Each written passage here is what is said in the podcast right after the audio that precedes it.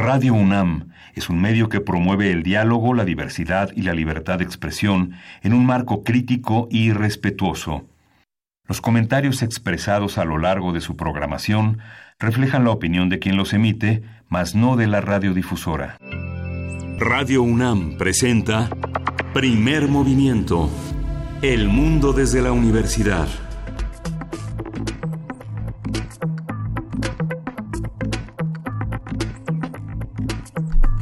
Hola, buenos días. Hoy es viernes 23 de agosto. Son las 7.06 de la mañana y estamos en la Ciudad de México. Eh, de Yanina Morán, buenos días, aquí en Primer Movimiento. ¿Qué tal, Miguel Ángel? Muy buenos días. Eh, y buenos días a todos nuestros radioescuchas que ya están ahí sintonizando. Pues ya cerramos la semana juntos. Ya por aquí el viernes estará Berenice Camacho, la señora Berenjena, en este espacio, pero por lo pronto, pues terminemos juntos esta semana. Sí, tenemos mucha información. Parece que las autodefensas, el diálogo eh, que no quiere el presidente de la República con grupos de autodefensa ha generado muchísimas reacciones en el interior del país. Ayer tuvimos una mesa con una, nota, una nota con Ricardo Castillo, director del periódico Cuadratín, donde eh, analizó la situación de Guerrero, el estado en el que trabaja él como director de Cuadratín, como periodista y que ha recorrido pues muchísimas de los muchísimos municipios, muchísimos espacios en el que se han generado también acuerdos con policías que forman parte de la constitución local, pero que al pensar al país, al pensar Michoacán, Jalisco, Tamaulipas, obliga a repensar la unidad en torno a la Guardia Nacional y en torno a una política de seguridad unitaria que no eh, que, no concede ningún diálogo con grupos de delincuentes es una posición que el presidente de la República ha señalado con con gran énfasis, eh, censura citas del subsecretario Peralta con esas organizaciones, que encabeza la jornada.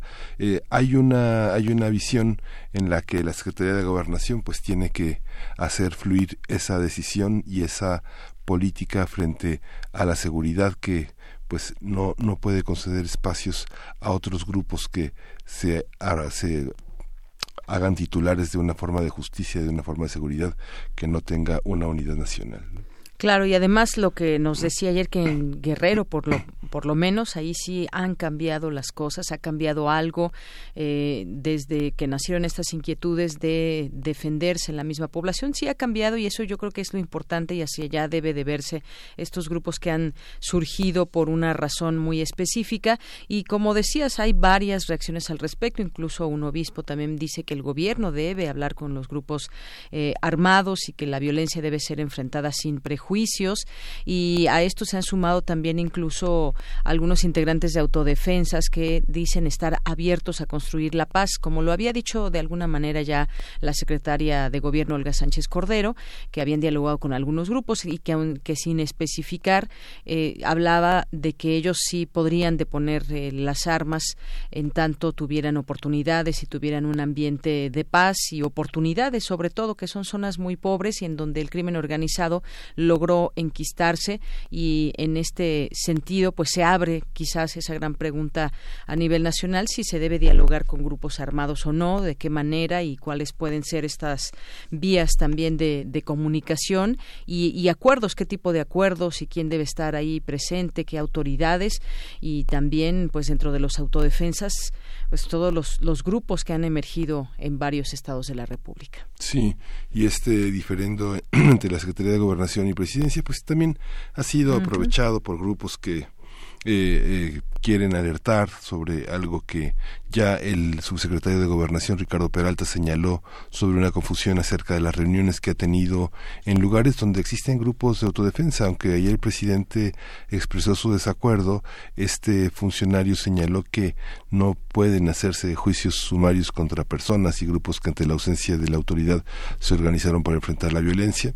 El Senado cerró este filas en torno a esta situación, aplaudió, celebró ayer el rechazo del presidente a las pláticas con grupos de autodefensa y bueno, coincidieron en que no se puede dialogar con quien está fuera de la ley y fuera del marco constitucional. Así es, bueno, pues parte de lo que se puede destacar que sigue siendo nota, lo fue a lo largo de la semana y ahora también vemos todas estas reacciones. Y hay otra cosa que también llama llama la atención que está ligado a economía, que estamos también muy atentos de lo que pueda suceder en el mundo y en México, en México sobre todo, y también lo que dice hoy la Secretaría de Turismo, que baja el turismo de mexicanos en el país, da a conocer ahí varias, eh, varias eh, razones, la cautela con la que se viaja ahora a diferencia de otros años la austeridad por supuesto menos gastos algunas de, de las de las causas que pueden estar pasando con respecto al, al turismo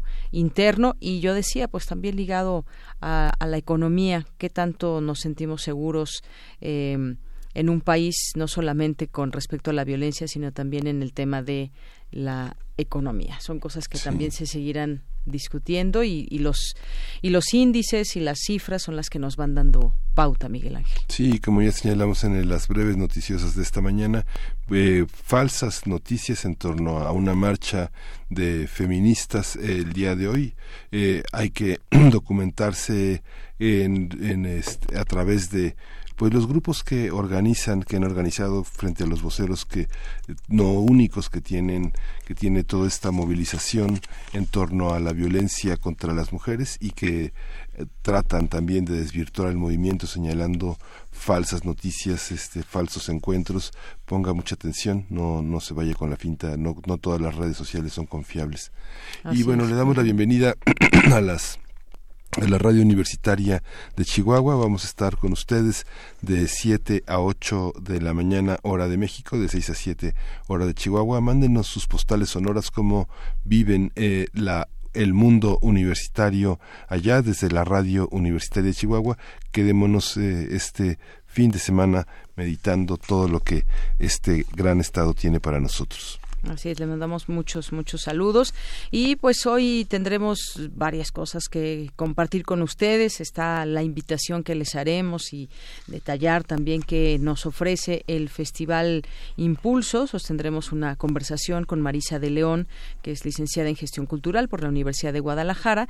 Es productora escénica y docente en el Centro Universitario de Teatro, el CUT, y coordinadora general de este festival. Si aún no lo conoce, creo que puede ser un buen momento para que nos deje ahí sintonizados y le platiquemos lo que es este Festival de Impulso. Sí, y vamos a tener nuestro radio sorpresa como todos los viernes. Tenemos a un actor invitado, un actor sorpresa que va a estar aquí en la cabina en primer movimiento. Así es, ahí en el radioteatro. Y también, pues en la nota nacional, platicaremos sobre el embajador Christopher Landó, eh, un comentario del doctor Juan Carlos Barrón Pastor, que es investigador y secretario académico del Centro de Investigaciones sobre América del Norte de la UNAM.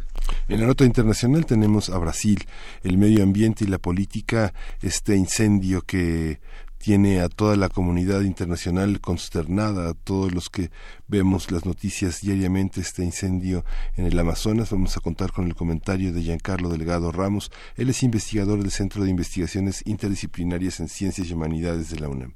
Así es, y pues efectivamente algo que llama la atención a nivel internacional y la preocupación debe ser en ese en ese sentido, ya platicaremos con él. Y hoy la poesía necesaria es contigo, Miguel Ángel. Sí, hoy me toca la poesía necesaria. Y tenemos una una mesa que habíamos ya a lo largo de la semana les habíamos eh, comentado, va a estar eh, eh, José Luis Ortega, fundador y editor de la revista Cinefagia, en nuestro cineclub de los viernes. Vamos a hablar de todo Almodóvar. Si usted ha visto alguna, pues ojalá Compártanos qué, qué película le gusta más, por qué le gustan más los inicios de Almodóvar, después, si ya vieron la última película, Dolor y Gloria, qué, qué, qué les parece este director y sus películas, sus temas, hay mucho que, que platicar al respecto. Sí, tenemos, hoy es viernes de complacencias, vamos a tener una complacencia inicial para Héctor Martínez de Motorama You and the Others.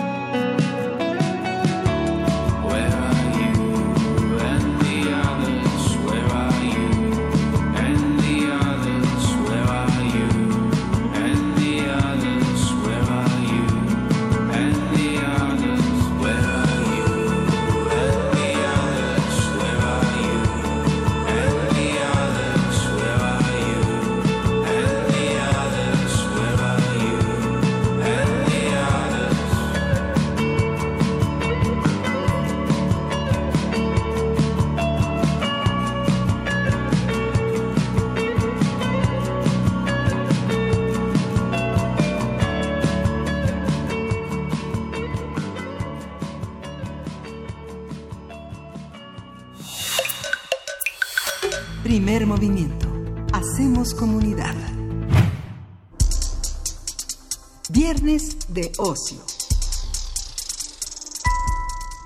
El Festival Impulso, Música de Escena Verano UNAM, es un festival de artes escénicas que explora repertorios que se observan poco en México, nuevas miradas de títulos clásicos que reflejan la creación interdisciplinaria entre artistas de distintos territorios como el teatro, la danza, la música y la ópera.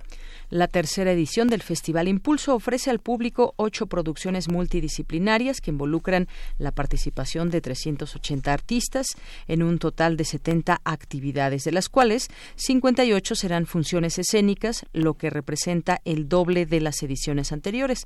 El programa también incluye conferencias magistrales en las que reconocidos artistas conversarán con alumnos de la licenciatura de teatro y de la Facultad de Música. El, festival se presentará del 23 de agosto, o sea, hoy, al 8 de septiembre en diversos espacios del Centro Cultural Universitario, así como en tres foros de la zona escolar de la ciudad universitaria, el sótano y Teatro Carlos Lazo de la Facultad de Arquitectura y el Salón de Actos de la Facultad de Filosofía y Letras. Conversaremos sobre esta, esta propuesta, a qué partes de la comunidad incluye, cómo está construida y qué podemos esperar de esta nueva edición. Nos acompaña vía telefónica Marisa de León. Ella es licenciada en Gestión Cultural por la Universidad de Guadalajara, también es productora escénica, docente en el Centro Universitario de Teatro, el CUT, y coordinadora general del Festival Impulso. Así que le damos la bienvenida a Marisa de León. ¿Qué tal, Marisa? Muy buenos días. Hola, Deyanira, mucho gusto, buenos días. ¿Qué tal, Miguel Ángel? Hola, Marisa. ¿Cómo estás? Gracias. ¿Cómo hacer un festival interdisciplinario? Normalmente la programación de los festivales se integra con lo que los grupos tienen, a veces se les encargan cosas, pero eh, pensar de manera interdisciplinaria, ¿en qué consiste? Mira, buscamos con este festival justamente integrar propuestas escénicas que incluyan siempre música en vivo. Esa es una característica fundamental de este festival Impulso, de que todos los espectáculos van a tener música en vivo, van a tener algún ingrediente ya sea de danza, de teatro o de ópera.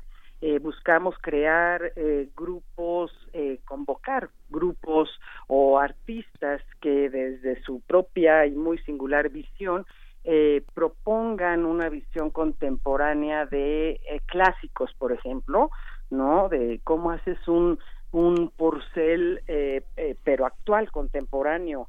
invitamos, por ejemplo, a Claudia Lavista a hacer la propuesta coreográfica de Dido y Eneas, o bien a David Gaitán, un joven talentoso que está siendo ahorita muy reconocido y muy bien este ha trabajado con cosas muy provocativas y él va a ser la propuesta escénica para un Romeo y Julieta de Berlioz. Entonces es buscar esta cuestión que integre eh, propuestas diferentes, contemporáneas, arriesgadas, eh, en un compromiso sí de calidad estética y, escénica profesional que, que, que, que destaque de lo que se está haciendo actualmente en México. A veces el riesgo de hacer una, una, propuesta así es que o se ve en el festival o ya no se ve más. Eh, eh, eso hay que asumirlo, como por ejemplo pasa en los grandes festivales del mundo, desde Venecia, Salzburgo, este, Roma, etcétera. Pero eh, ¿cómo, ¿cómo se ve desde México? ¿Qué pasa con los, las ganancias que tienen estéticamente los artistas al trabajar interdisciplinariamente que difícilmente se puede llevar a otro, a otro escenario? Correcto, pues mira, mucho de, lo que también caracteriza y hace singular este festival es la participación de los grupos universitarios, es decir, de los grupos artísticos tales como en este caso eh, participan la, la orquesta y el coro de la Academia de Música Antigua de la UNAM, de la AMA, de creciente creación. Hace dos años se inauguró esta, esta agrupación en el Festival Impulso. Participa también siempre la OFUNAM, por ejemplo, ¿no? En este caso, eh, con la OFUNAM nos ha pasado que el reto es cómo hacer de la sala Nezahualcóyotl un recinto eh, fundamentalmente para conciertos que se vuelva un escenario donde la butaquería misma participa de manera interesante como escenografía propia de la sala, cómo hacer que eh, los pasillos de la NESA eh, sean, pues esto, eh, rompan con la convención de ese espacio y, se exploren nuevas maneras de, de, escalar las paredes, por ejemplo, ¿no?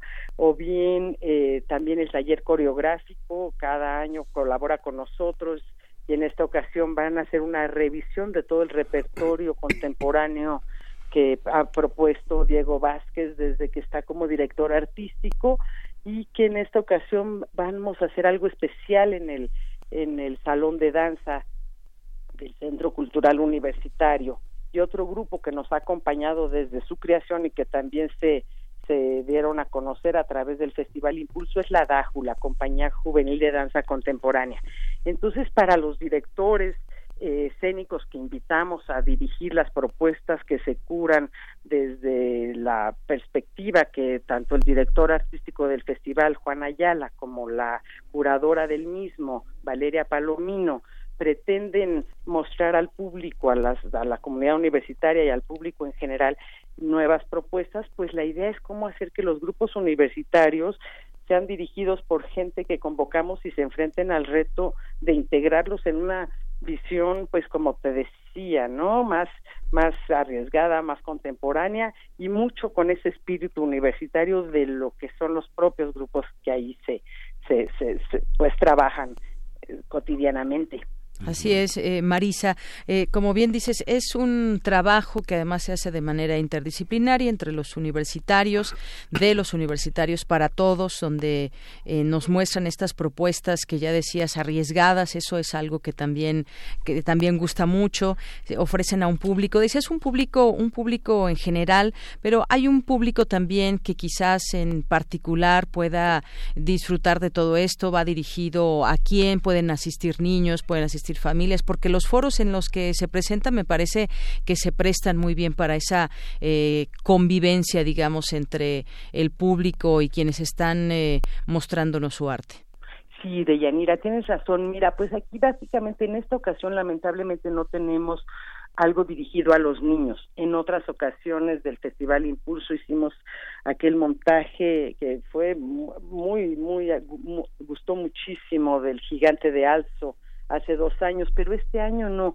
Estamos dirigidos más bien a público joven y a público adulto, adolescentes, universitarios, a, eh, comunidad artística en general y estamos tratando de, por ejemplo, de cómo hacer que los que las temporadas de la OFUNAM que suelen ser vistas para público ya mayor y que compran su abono y van a la sala y que casi público juvenil no asiste a, las temporadas de la UNAM. Eso es parte de la apuesta grande que estamos haciendo justamente al convocar a David Gaitán a hacer una propuesta donde incluso el público se va a llevar una sorpresa de cómo lo van a hacer participar en esta ocasión. Me pidieron no, no decir detalles de esta, de esta cuestión para no quemar la, la sorpresa, pero pero desde que llegue el público va, va a tener una, una sorpresa interesante que esperamos les resulte atractiva y, entren en la convención del juego que propone David. Eh, este, y, y pues mm, queremos que se acerque la gente a conocer este festival que tiene una una pues como bien decían ustedes al principio esta lectura fresca de clásicos eh, con propuestas pues que, que rompan un poco con lo convencional de la ópera sobre todo. Vamos a presentar tres óperas que cada una de ellas es, tiene sus propias características y que eh, pues difícilmente en, tres fines de semana ves tres óperas distintas en un mismo lugar en la Ciudad de México y esa es parte también de la apuesta de, de ofrecer eh, en el sur de la ciudad eh, espectáculos de calidad con incluso con artistas internacionales. Entonces bueno parte de es también parte de la de la apuesta de, este festival impulso Tú has sido una, una, una, persona de la cultura que ha reflexionado sobre el tema de los espectáculos escénicos, su producción, su difusión, eh, y ahora diriges este festival. ¿Qué es, Marisa, lo particular que hace que la universidad esté como en el fondo de todo esto? ¿Por qué una programación como esta no, no, no la veríamos en el Cervantino o no la veríamos en el Festival del Centro Histórico? O, ¿Por qué? ¿Qué es lo que le da esa particularidad? La lectura de los clásicos, la invitación a productores externos con grandes eh, logros por parte de la universidad internos. ¿cómo lo, cómo lo definirías? ¿Qué es lo particular de lo universitario en este festival? Pues mira, justamente creo que es eh, poner a la universidad en, como un centro de producción de, arte y cultura.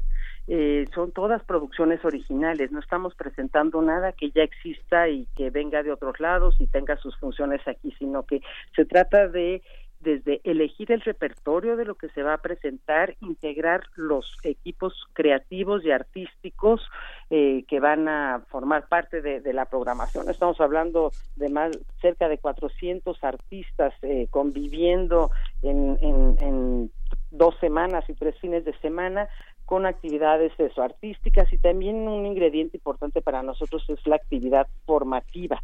Cada año el Festival Impulso ofrece talleres o conferencias magistrales o masterclass de, de destacados maestros donde ofrecemos a los estudiantes de la UNAM la posibilidad de, de conocer metodologías de trabajo y este y convivir con los artistas abajo de la escena en procesos de, metodológicos de creación y de exhibición.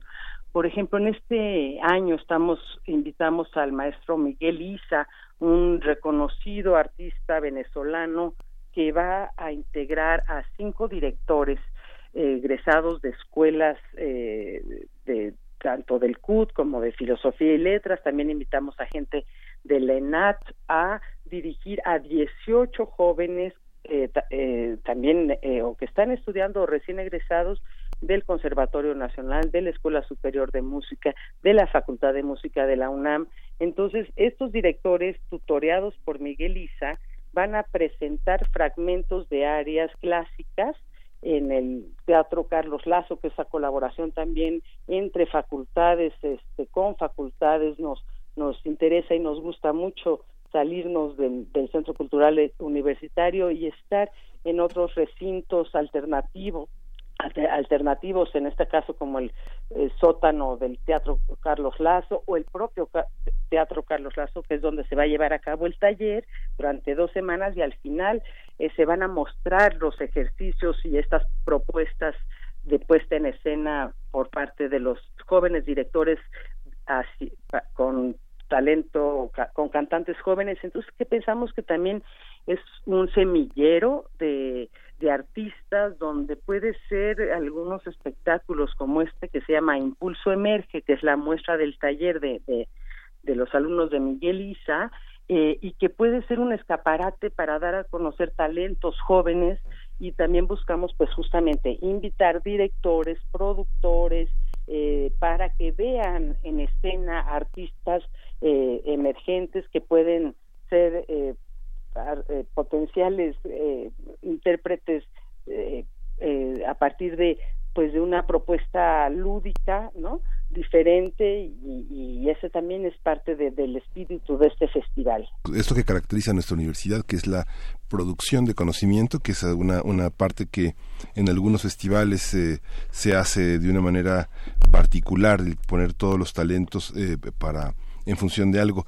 En, en este momento, ¿Con qué problemática se enfrentan los creadores? ¿Ha habido un cambio en las direcciones, en los presupuestos? Eh, ¿Hay una, una visión de austeridad?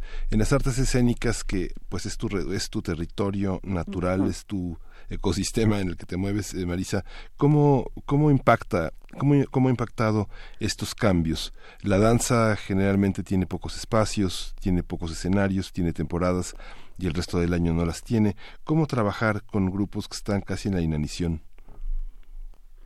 Eh, sí, es muy buena tu pregunta, Miguel Ángel, y es también parte del reto que tenemos. ¿Cómo hacer tantas producciones? Porque de verdad a mí me impresiona mucho cómo podemos tener ocho producciones originales y, y, con un presupuesto bastante limitado. Digo, el, el Festival Impulso tiene un presupuesto de poco más de tres millones de pesos y aún así logramos hacer tres óperas, o sea, y, y los otros espectáculos que hacemos también en coproducción, eso es importante decirlo, en colaboración con las direcciones de música de la UNAM, de danza y de teatro de la UNAM. Entonces, eh, aportamos cada una de las direcciones un poco de, de recurso para poder lograr eh, las, las, las producciones escénicas que, que se ofrecen.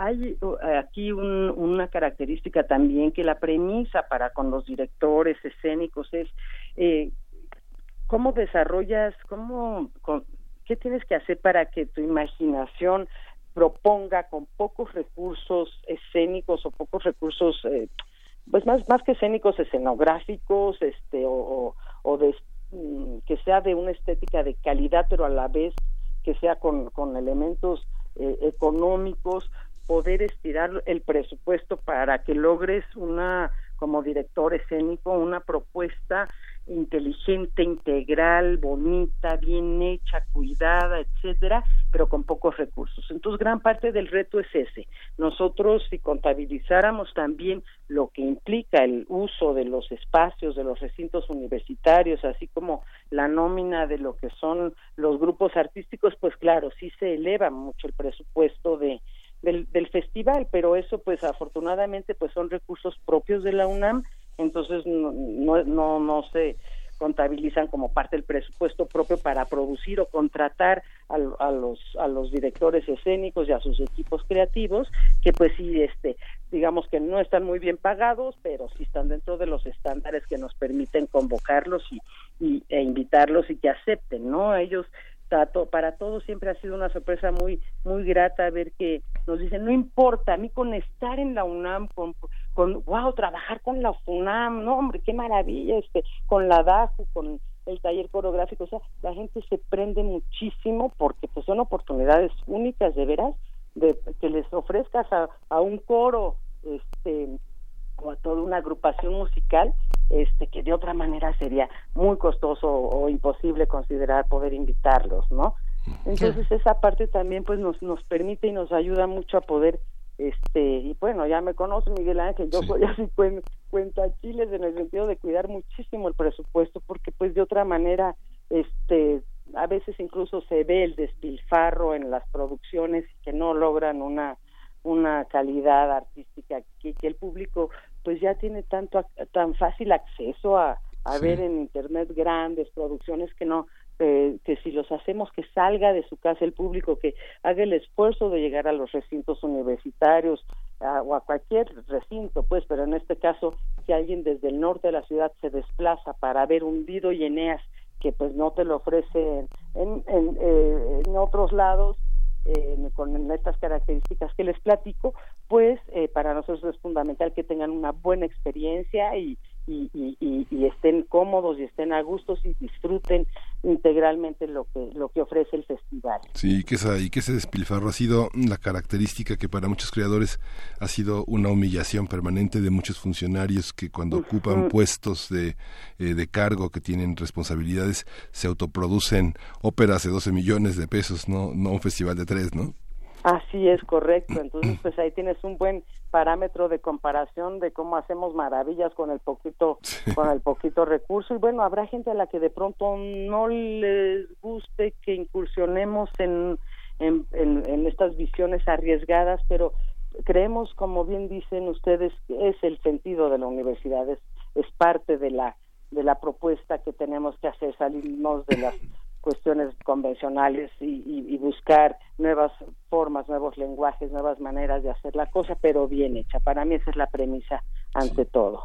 Claro, eh, Marisa, pues que también interesante conocer qué sucede tras bambalinas de la de la producción y como bien decías, pues es un gran eh, prestigio trabajar con todos estos estos grupos y todo el trabajo que se hace y por eso lo vamos a remitir también a que consulten la programación que ya está en línea, que vean todos estos eh, repertorios que se observan poco en México, como decíamos antes, y que vean ahí los horarios, las fechas, que puedan ir haciendo su agenda. Creo que me creo que son bastantes días en los cuales se puede conocer esta, esta oferta que nos da Cultura UNAM y que eh, pues este este festival de impulso ofrece mucho, de verdad. Yo creo que conociendo y echándose un clavado aquí por, por la programación que está en línea, la gente podrá también descubrir ya en su programación lo que se ofrece y pues ahí a disfrutar todos estos espectáculos. Bajen esta programación y pues nada, nos resta invitar a todas las personas que nos estén escuchando esta edición que pues también ha ido ampliándose poco a poco a raíz de, de, la primera, ha tenido también esa pues esa oportunidad de, de medir eso, ese público interesado que pueda acudir también en esta edición. Correcto. Muchas gracias. ¿Algo que quieras agregar para cerrar la conversación, Marisa? Bueno, que parte también de todo esto es el, el, gran trabajo en equipo de cantidad de gente que se suma y que se entusiasma con esto y que efectivamente ustedes van a poder identificar en la página del festival, que si me permiten decirla, eh, sí, sí, claro. www.culturaunam.mx diagonal impulso ahí está toda la programación y también viene el directorio de toda la gente involucrada en este esfuerzo porque pues es esto, un trabajo en equipo, un trabajo en el que reconocemos el trabajo también de voluntarios y de jóvenes que están incursionando en la producción y en el trabajo artístico en, en, en foros universitarios. Y bueno, agradecerles a ustedes muchísimo este espacio, el gusto de estar en primer movimiento, es, un honor y, bueno, los esperamos en, las diferentes propuestas escénicas y cinematográficas que ofrece el Festival Impulso. Muchas gracias. Claro que sí, muchas gracias Marisa. Gracias a ustedes, lindo día. Nos vemos hoy. Ahí te esperamos, Miguel Ángel. Gracias, Bienvenido, gracias. Vamos a escuchar música de complacencias de este viernes para Jacinto Romero. Vamos a escuchar de The Beatles, Tomorrow Never Knows.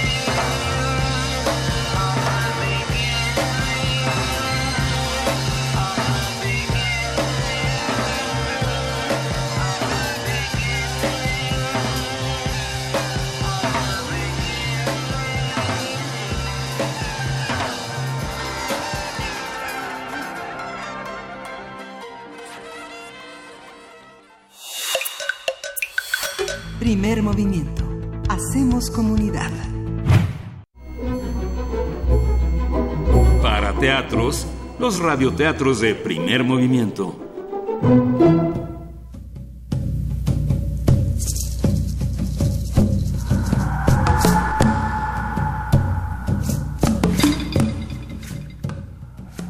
Pues ya estamos en radioteatro y vamos a estar aquí en esta narración, Adenir y yo, Deyanira Morán. ¿Cómo estás, Adenir? Hola, buenos días. Pues vamos a tener hoy, ¿qué vamos a tener hoy, Adenir? Bueno, vamos a tener Cuando las montañas se hicieron dioses, una versión de Alfredo Sierra Díaz, una leyenda mexicana del México antiguo, en la piedra y el metal, cuentos, mitos y leyendas de América Latina, ilustraciones de Luis Garay, edición Citli 2011.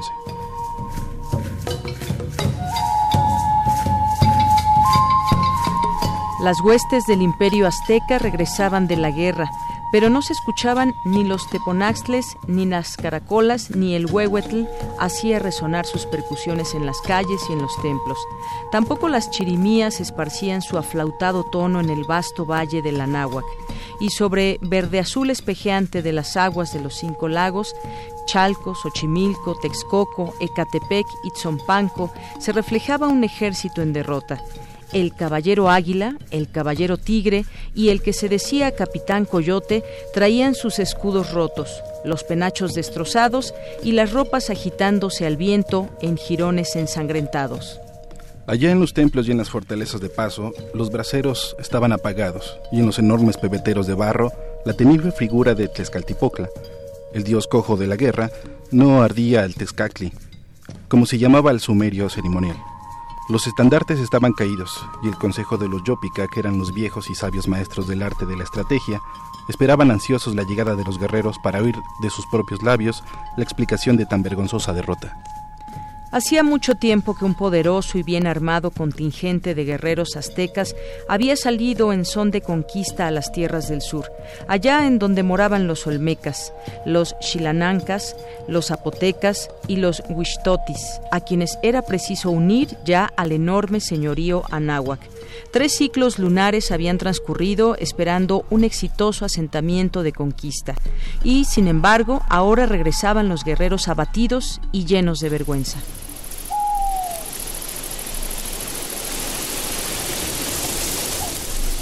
Durante tres lunas habían luchado con valor, sin dar ni pedir tregua alguna, pero a pesar de su valiente lucha y sus conocimientos de guerra aprendidos en el Calmeca, la Academia de Guerra, volvían desmados, con las masas y macanas desdentadas y los escudos ensangrentados de tanto dar muerte a muchos enemigos. Venía al frente de esta hueste triste y desencantada un guerrero azteca, llamado Tlaloc, como benéfico dios de la lluvia, que a pesar de las desgarraduras de sus ropas y el maltrecho penacho de plumas multicolores, conservaba su gallardía, su altivez y el orgullo de su estirpe.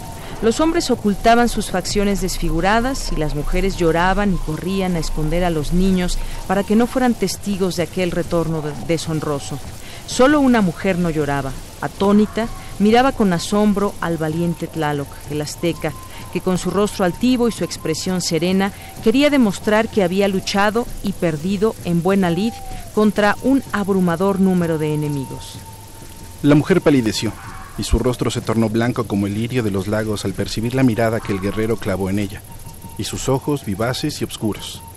Xochiquetzal, que sí se llamaba la joven que quiere decir flor de hermosura, flor bella, sintió que se marchitaba de improviso, porque aquel guerrero azteca era su amado y le había jurado amor eterno. Se revolvió furiosa Xochiquelzal al mirar con odio al tlaxcalteca que había hecho su esposa una semana antes, jurándola y llenándola de engaños, diciéndole que Tlaloc, su dulce amado, había caído muerto en una guerra contra los zapotecas. Me has mentido, hombre vil y más ponzoñoso que el mismo Zompetlacatl, que así se llama el escorpión.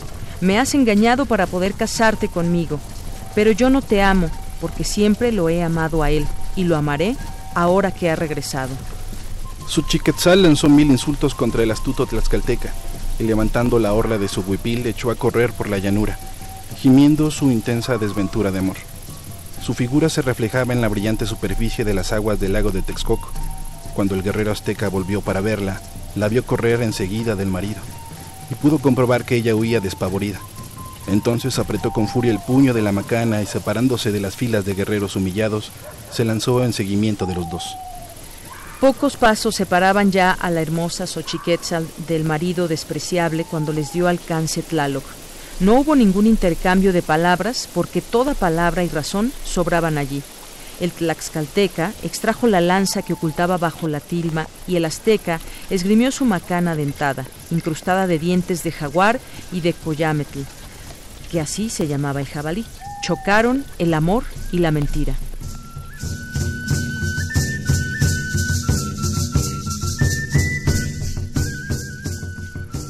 La lanza con erizada punta de pedernal buscaba las carnes del guerrero, y el azteca mandaba furiosos golpes de macana, buscando el cráneo de quien le había robado a su amada, haciendo uso de árteras engañifas.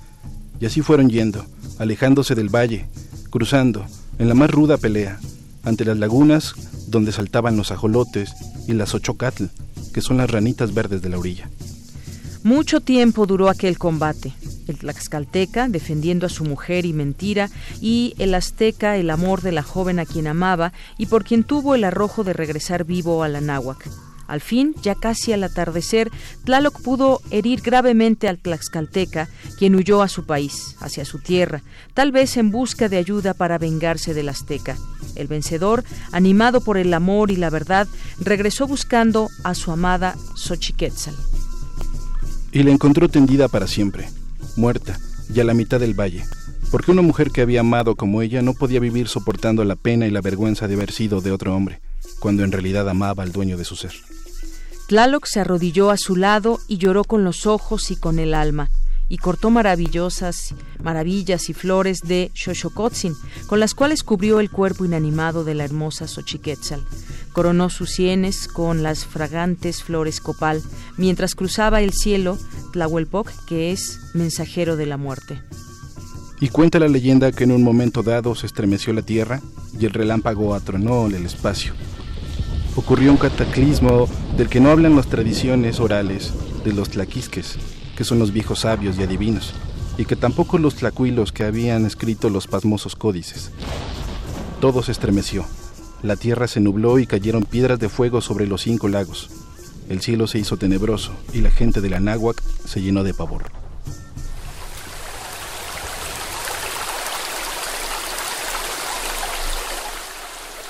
Al amanecer estaban allí, donde antes era un valle, dos montañas inmensas, majestuosas, una que tenía la forma inconfundible de una mujer recostada en un túmulo de flores blancas, y la otra, alta e, e, impotente, adoptando la figura de un hombre arrodillado junto a la cauda nevada de una cabellera. Las flores de las alturas que llamaban Tepoxutl, por crecer entre las montañas y entre los pinares, junto con el rocío mañanero, cubrieron de blanco las faldas de la muerta y pusieron alba, blancura y nieve hermosa en sus senos. La cubrieron toda. Desde entonces esos dos volcanes que hoy vigilan el hermoso valle de Anáhuac tuvieron por nombres Tlacíhuat, que quiere decir mujer blanca, y Popocatépetl, que se traduce por montaña que humea, ya que en ocasiones escapa humo del inmenso cráter. En cuanto al cobarde y falaz Tlaxcalteca, según dice también esta leyenda, fue a morir desorientado muy cerca de su tierra, también se convirtió en montañas y se cubrió de nieve y le pusieron por nombre Citlaltépetl o Cerro de la Estrella, y desde allá, lejos, vigila el sueño eterno de los dos amantes a quienes nunca, jamás podrá separar. Eran tiempo que se adoraban al dios coyote y al dios colibrí, y en el panteón azteca las montañas eran dioses y recibían tributos de flores y de cantos, porque en sus faldas baja la lluvia y el agua que vivifica y fertiliza los campos de la. Durante muchos años, y hasta por antes de la conquista, las doncellas muertas por amores desdichados eran sepultadas en las faldas del Izclacíhuatl. Xochiquetzal, la mujer que murió de amor, ya se hoy convertida en una montaña nevada.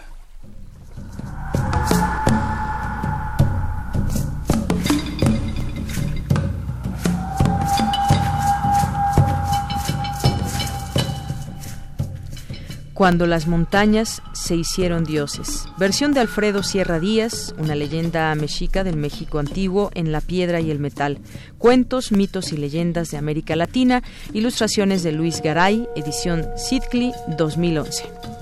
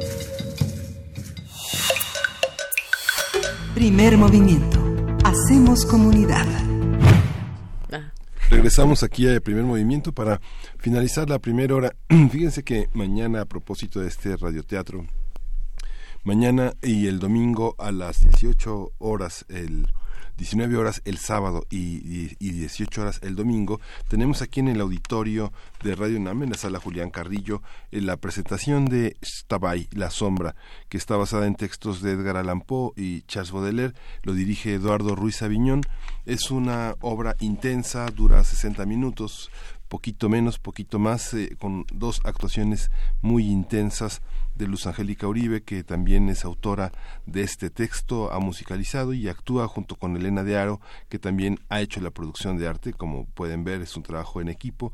Eh, Triana Botalla puso el movimiento escénico, que es una es un espacio muy muy interesante con todo el arte gráfico de Liliana Mercenario Pomeroy y Priscila Pomeroy, que hizo la utilería y el atrezo. Es un trabajo que vale muchísimo la pena ver es una también una antología musical que forma parte de la obra que se trenza con ella esta obra de Miguel Meneses que hemos comentado aquí en primer movimiento de Ricardo Castro de Melesio Morales que también ha sido objeto de varios comentarios de Teo Hernández y Alberto Villalón. Hay una visión que vale la pena leer de todo un mundo de todo un mundo oculto de todo un mundo que está muy representado por la obra de Edgar Allan Poe de Stevenson de Baudelaire, vale muchísimo la pena leerlo. Si usted puede leerse, si viene y puede leerse William Williamson, Williamson de Edgar Allan Poe, pues vale mucho la pena entender ese espacio de la dualidad de que uno es otro al mismo tiempo y hay un combate interno con esa especie de sombra que viene pues de la filosofía, de la antropología. Vale muchísimo la pena que se tome, la entrada es gratuita y estamos, eh, se solicita un apoyo eh, de conciencia, eh, lo que le guste, lo que apoye a, este grupo de actores, será bienvenido y bueno, los estaremos esperando porque solo es agosto. Exacto, todos los fines de semana de agosto, los sábados a las 7, los domingos a las 6. Tú ya viniste a verla, Miguel Ángel. Sí, me gustó en algún momento. Yo también ya vine a verla el domingo pasado. Se las recomendamos desde aquí, no, no se la pierdan. Todavía restan eh, dos fines de semana y no se la pueden perder. Shtabay, aquí en Adolfo Prieto, número 133, en, eh, en la Colonia del Valle, en la sala Julián Carrillo.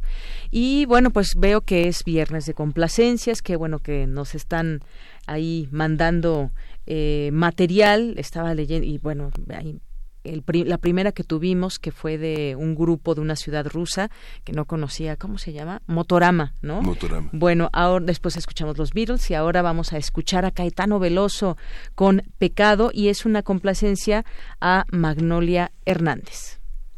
Yo no sé si es prohibido, si no tiene perdón, si me lleva al abismo Solo sé que es amor. Yo no sé si este amor es pecado que tiene castigo.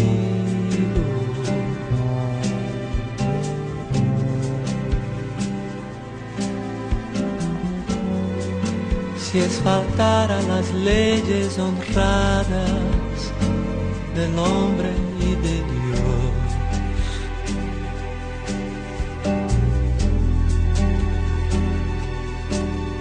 Solo sé que me aturde la vida como un torbellino.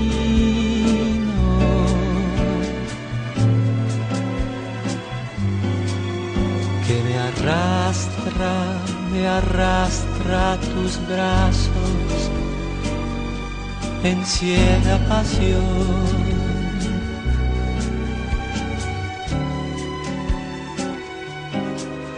Es más fuerte que yo, que mi vida, mi credo y mi signo.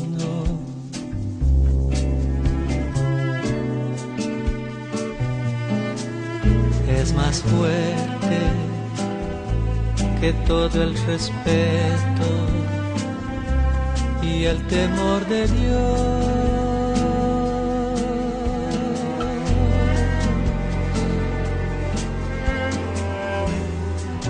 aunque sea pecado, te quiero, te quiero lo mismo.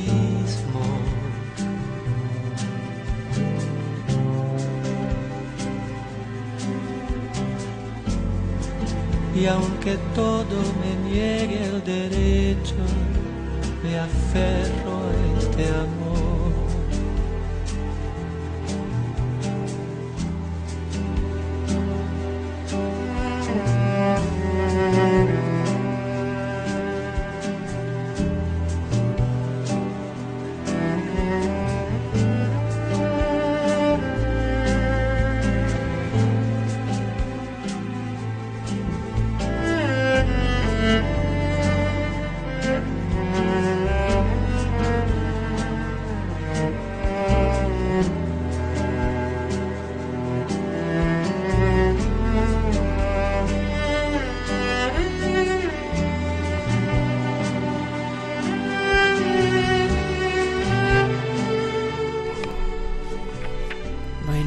Caetano Veloso y sigan enviándonos sus canciones. Es viernes de complacencias. Aquí las esperamos en arroba primer movimiento o por la vía también que nos la quieran hacer llegar a través del teléfono 5536-4339 y así llegamos casi ya a las 8 de la mañana en esta primera hora de primer movimiento Miguel Ángel Quemain. Sí, nos vemos en la segunda hora.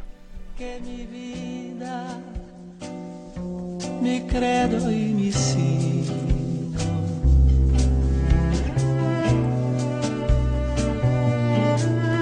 Es más fuerte que todo el respeto y el temor de Dios.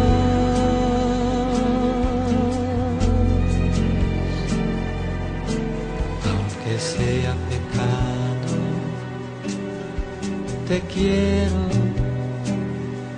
te quiero lo mismo.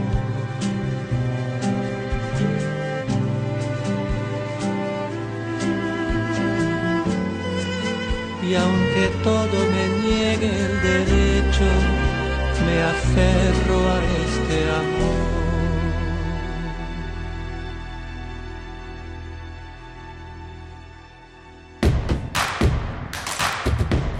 Síguenos en redes sociales. Encuéntranos en Facebook como Primer Movimiento y en Twitter como arroba PMovimiento. Hagamos comunidad.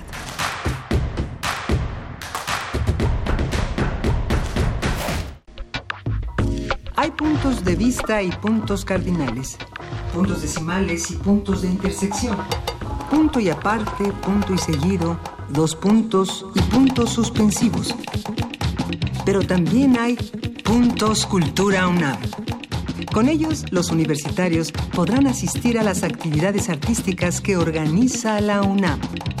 A partir de este agosto, cada uno de los 350.000 alumnos inscritos en la Universidad Nacional Autónoma de México contará con 500 puntos Cultura UNAM, que podrá canjear por entradas a conciertos, funciones de danza, teatro y música, así como libros o revistas de la UNAM. Inscríbete en comunidad.cultura.unam.mx.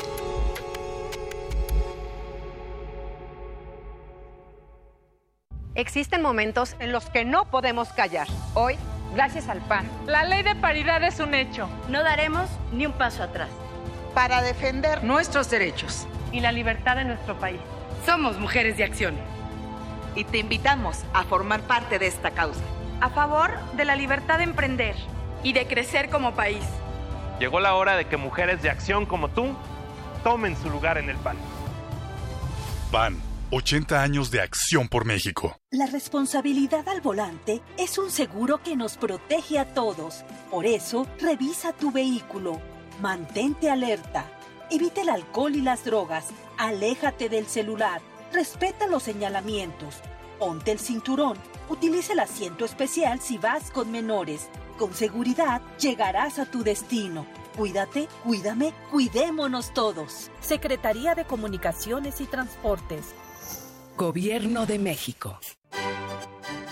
Hay que tener una mente particularmente entrenada para apreciar la belleza en el arte, pero hay que entrenarla aún más para adquirir una visión crítica. La revista de la Universidad de México y el Museo Universitario de Arte Contemporáneo de la UNAM convocan a cualquier persona interesada menor a 35 años a formar parte del curso Pico de Gallo, orientado a la formación de críticos literarios. Un ciclo de talleres teórico-prácticos destinados a la profesionalización de reseñistas literarios con cinco personalidades internacionales de la crítica. Consulta los requisitos para postularse a este curso en revistadelauniversidad.mx. Tienes hasta el 6 de septiembre. No todos los críticos de arte son genios, pero todos los genios sí son, por naturaleza, críticos de arte.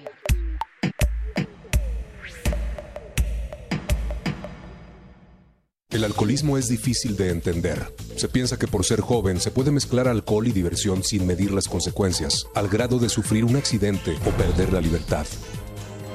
Mayor información al 5705-5802, Lada sin costo 01800-561-3368. Queremos escucharte. Llámanos al 55 36 43 39 y al 55 36 89 89. Primer movimiento. Hacemos comunidad. Buenos días, son las 8 de la mañana con 4 minutos de este viernes 23 de agosto.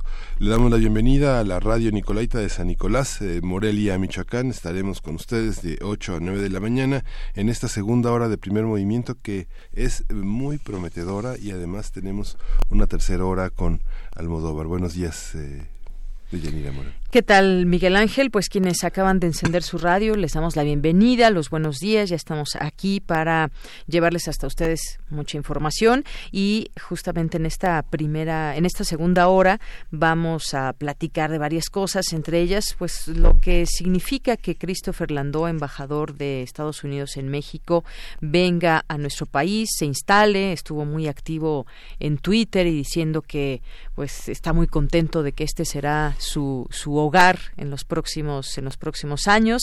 Y pues sí muchísima gente le, le escribía ahí por Twitter esta manera que tiene de comunicarse ahora mucha gente.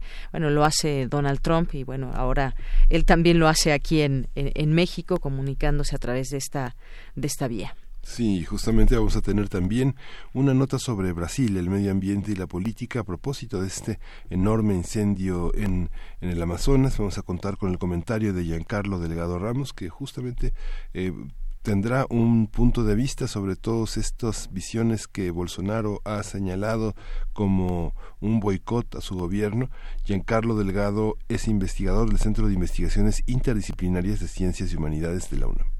Así es, vamos a tener esta conversación. Seguramente pues será interesante ir conociendo esos eh, puntos de vista de lo que de lo que sucede porque se habla de que el mundo se debe de involucrar en esto, es un pulmón para el mundo, no solamente para para el propio país o para la región, pero cómo cómo nos podemos involucrar, cómo se involucran los gobiernos ante esto si pues tienen al frente un, un presidente que poco parecería que le interesa también el medio ambiente o esta zona tan importante que es el Amazonas. Sí, justamente. Y bueno, vamos a ir, eh, vamos a ir a nuestra nota nacional una una vez que esté listo este contacto. Aprovechamos para recordarle lo que le decíamos al final de la primera hora.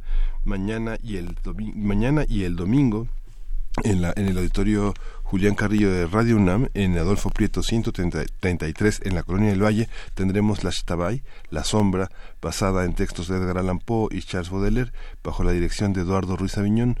Venga, es entrada libre, eh, 60 minutos de una experiencia interesante con la otra edad, con esas posibilidades que tenemos de ser uno y otro al mismo tiempo. vamos a, vamos a irnos eh, con un, una cápsula de la revista Como ves en estos espacios de ciencia que tenemos gracias a esta colaboración en primer movimiento. Vamos a escuchar La sordera repentina. Revista Cómo ves.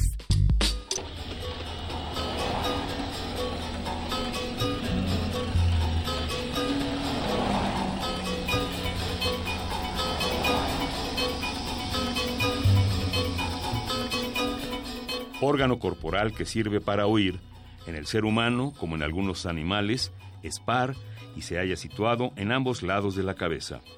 Consta de oído externo u oreja, oído medio o caja del tímpano y oído interno o laberinto. Imagina que sin aviso alguno, de un momento a otro pierdes el sentido del oído.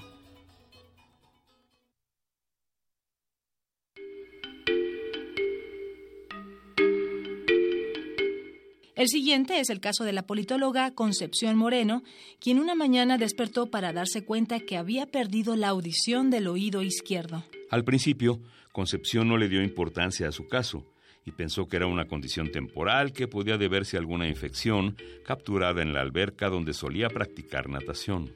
El primer día logró adaptarse a su condición, pero por la noche, al comentar el caso con un amigo médico, este le recomendó que acudiera a urgencias para hacerse una revisión. Cuando Concepción acudió al otorrino laringólogo el segundo día, el primer diagnóstico fue devastador. Le indicaron que había sufrido un infarto que había matado su oído interior izquierdo. Se le indicó que no volvería a escuchar del lado izquierdo. Por fortuna, la paciente también acudía a terapia psiquiátrica, donde la doctora le informó que ese era un diagnóstico excesivamente drástico para haber sido realizado solo en auscultación con un otoscopio. La psiquiatra le recomendó a una otorrinolaringóloga especialista en neurootología que estudia la conexión entre el oído y la función cerebral. Ahí se descartó el primer diagnóstico y fue sustituido por uno más alentador, hipoacusia.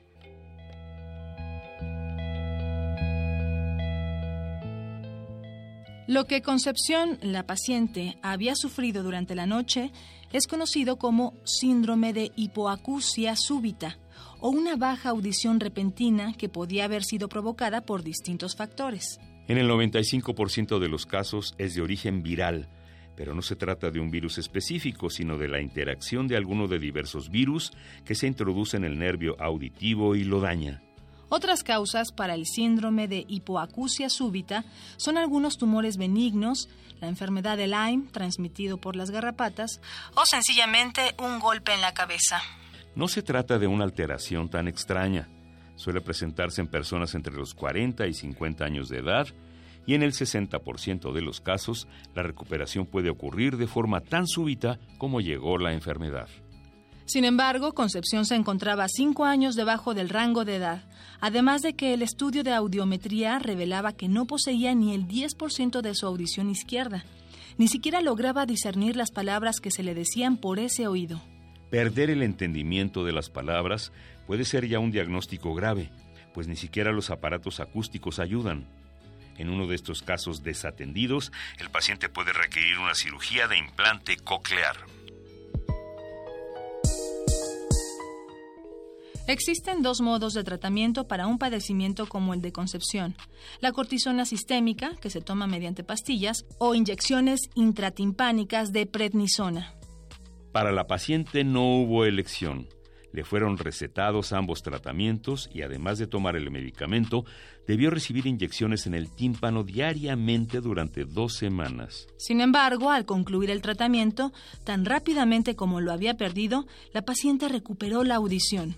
Todo gracias a un diagnóstico acertado y a que ella, a pesar del incómodo y doloroso tratamiento, mostró una disciplina ejemplar para seguirlo.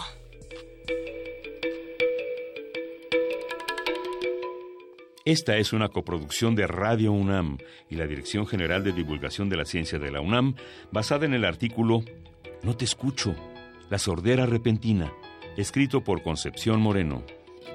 Si deseas saber más sobre el caso de Concepción relatado por ella misma, consulta la revista Cómo ves, la publicación mensual de divulgación científica de la UNAM. Revista Cómo ves. Primer movimiento. Hacemos comunidad. Regresamos aquí nuevamente a primer movimiento. Eh, tenemos en nuestras manos y en nuestras pantallas las dos cosas, nuestra Gaceta de la UNAM, que es así como eh, una especie como, quien, quien no sabe en la Gaceta de la UNAM existe, existe, existe, existe la vida fuera de la Gaceta de la UNAM. Efectivamente, fíjate, hoy cumple 65 años la Gaceta de estar haciéndose esta eh, edición que reúne muchas cosas de los universitarios y que ha ido pues cambiando a lo largo de los años y que pues tenemos hoy una, una gaceta que nos ofrece pues gran cantidad de actividades todos los lunes para hacer desde todos los campus universitarios y ahí podemos ver toda esta conjunción de talleres, de actividades, de conciertos, la vida universitaria pues que se conjunta ahí, además de pues distintos artículos que hay y que nos van informando qué, qué pasa, qué se hace desde, desde la universidad. Sí, y justamente, bueno, esta gaceta que dirigió en su primer momento Enrique González Casanova. Don H. Don H tuvo un equipo que estaba formado por Rubén Bonifaz Nuño, Pedro Rojas, que fue coordinador de la colección de arte de la UNAM, Jaime García Terrés, que en su momento fue director de difusión cultural de la UNAM, director del Fondo de Cultura Económica, un, hombre de libros, y que la Gaceta estuvo a su cargo en esos años eh, gloriosos para la universidad de la posguerra, donde la universidad jugó un papel muy importante frente al mundo como una posibilidad de entender todos los cambios que la posguerra arrojó, la década de los 60, y ahora cumple 65 años y que justamente los cumple hoy y que tenemos este número de este número más reciente que salió ayer, el número 5073 de la Gaceta, que finalmente así ya es un suplemento moderno, un suplemento noticioso que da cuenta del ejercicio universitario. Quien se busque en este, en estos pliegos de papel, pues encontrará un enorme trabajo que semana a semana, dos veces a la semana, sale los lunes y los jueves. Tenemos eh, como un enorme ejemplo de una universidad que produce y produce conocimiento. Claro, y que además, pues en la Gaceta de ayer jueves viene una publicación eh, justamente de, dedicada a estos 65 años, que es muy interesante y habla justamente de Don H y todo, cómo, cómo comenzó esta aventura que pues es enriquecedora a lo largo de estos 65 años y que pues con las nuevas tecnologías y todo lo que ha pasado eh, ya en últimos años pues la Gaceta también ahora se puede consultar vía digital. Sí, hay un artículo de Hugo Maguey que se encarga de la Gaceta Digital un, estupendo periodista, un gran amigo, que justamente antes de estar en la Gaceta hizo Verificado MX, que fue un ejercicio periodístico también muy interesante y bueno, les felicitamos y pues mucha vida para la universidad. Desde aquí muchas felicidades a todo el equipo de Gaceta UNAM. Nos vamos a la nota nacional. Primer movimiento. Hacemos comunidad. Nota nacional. Tras arribar el pasado viernes a la Ciudad de México, Christopher Landau, nuevo embajador de Estados Unidos, declaró que llega para escuchar y aprender del país. Landau fue ratificado por el Senado de Estados Unidos luego de un largo proceso de selección. Se trata de un abogado, hijo de un embajador que sirvió en Chile, Paraguay y Venezuela. ¿Cómo les ayudó? Durante su comparecencia en el Senado de su país, Landó dijo que las prioridades de la agenda bilateral son la migración, la lucha contra el narcotráfico y el fortalecimiento de las relaciones comerciales. A partir de la llegada del nuevo embajador del gobierno de Trump a México, hablaremos sobre lo que ha representado históricamente este puesto, así como las expectativas que es factible albergar sobre el desempeño de Landó. Nos acompaña el doctor Juan Carlos Barrón Pastor, que es investigador y secretario académico del Centro de Investigación sobre América del Norte. Doctor, bienvenido, muy buenos días. Juan, ¿qué tal? Buenos días. Bien, pues todo esto que eh, hemos escuchado de Landoy que viene a México, decíamos, él se ha comunicado también con, con la gente aquí en México, aprovechando la red social de Twitter para decir que esta será, este país será su hogar y que viene, sobre todo, destaco esta parte donde dice que viene a escuchar y aprender del país. Y nos remite también, por supuesto, a distintas reflexiones que podemos hacer en ese sentido, que ha representado este cargo aquí quién eh, representa y cómo se involucra también, por supuesto, con las necesidades de una agenda bilateral. ¿Qué, decir de Christopher Landó?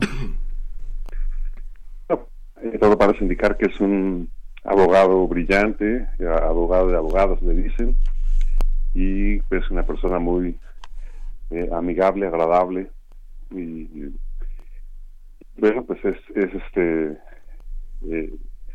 contrastante que se, que se elija a, una, a un personaje tan amigable en, en un periodo de hostilidades entre del gobierno de Estados Unidos hacia México. ¿Qué se espera? Muchas muchas personas eh, hablan de la formación de Landó, del padre de Landó, que estuvo en Chile, en Paraguay, en Venezuela, y que las, los, los vínculos con una, una visión muy autoritaria de los Estados Unidos en ese periodo marcó la relación con América Latina. ¿Se espera lo mismo, este, como dicen, hijo de tigre pintito o no? Pues, la verdad es que, es imposible anticipar cuál será su, su su manera de ejercer la diplomacia, eh, es su primer trabajo haciendo eh, esta labor. Y bueno, pues lo que sí queda claro pues es que su única experiencia diplomática es haber sido hijo de un diplomático y hablar español y francés. Eh, eso pues es algo que, le facilitará las cosas. Por supuesto, ha venido haciendo una campaña de relaciones públicas para intentar tener una una entrada suave al, al, país y a los problemas que, que es, su agenda.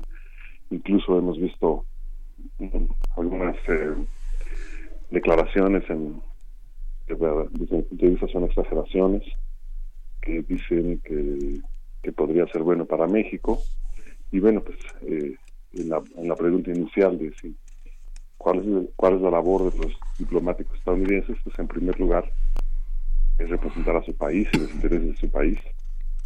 Y bueno, por eso es que me llama la atención que se esté eligiendo un personaje tan contrastante, pero que viene de una firma de abogadas, de abogados, eh, pues que es muy conservadora, que está vinculada a la defensa de intereses corporativos en casos como ciberseguridad, Brexit, en fin, eso es un, es un despacho de mucha tradición y muy conservador.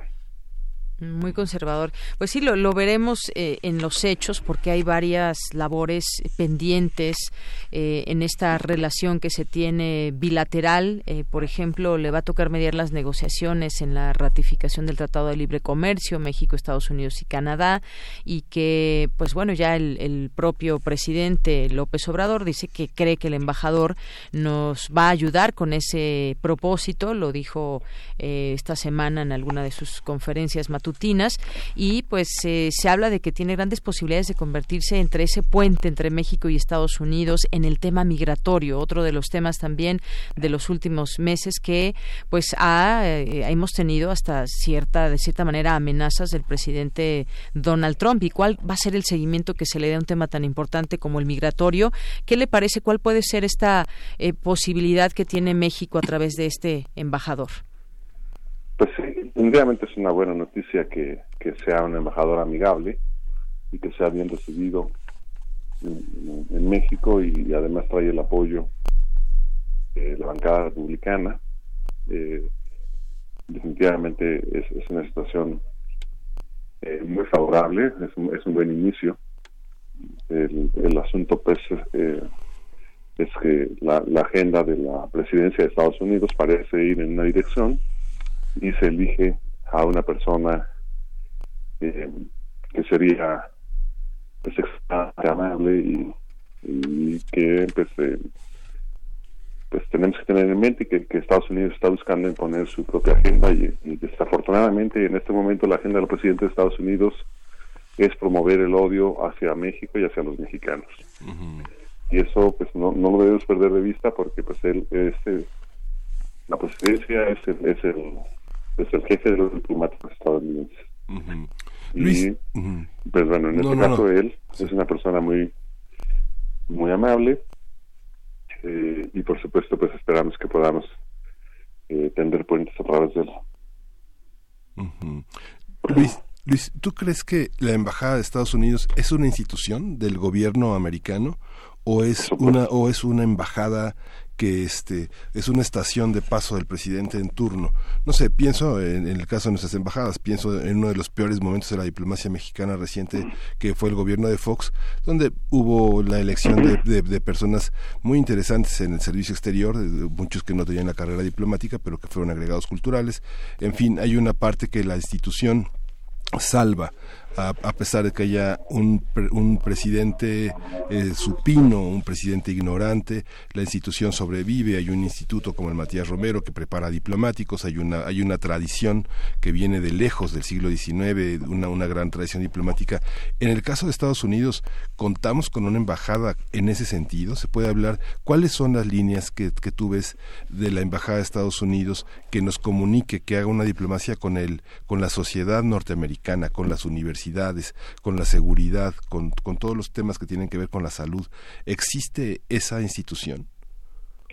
Eh, sí, sí, sin duda la, embajada estadounidense ha sido tradicionalmente eh, una, una institución que, cuenta con un margen de maniobra muy, grande, es la, es la, es la embajada más grande, la, la, misión diplomática, la segunda misión diplomática más grande de, Estados Unidos fuera de Estados Unidos.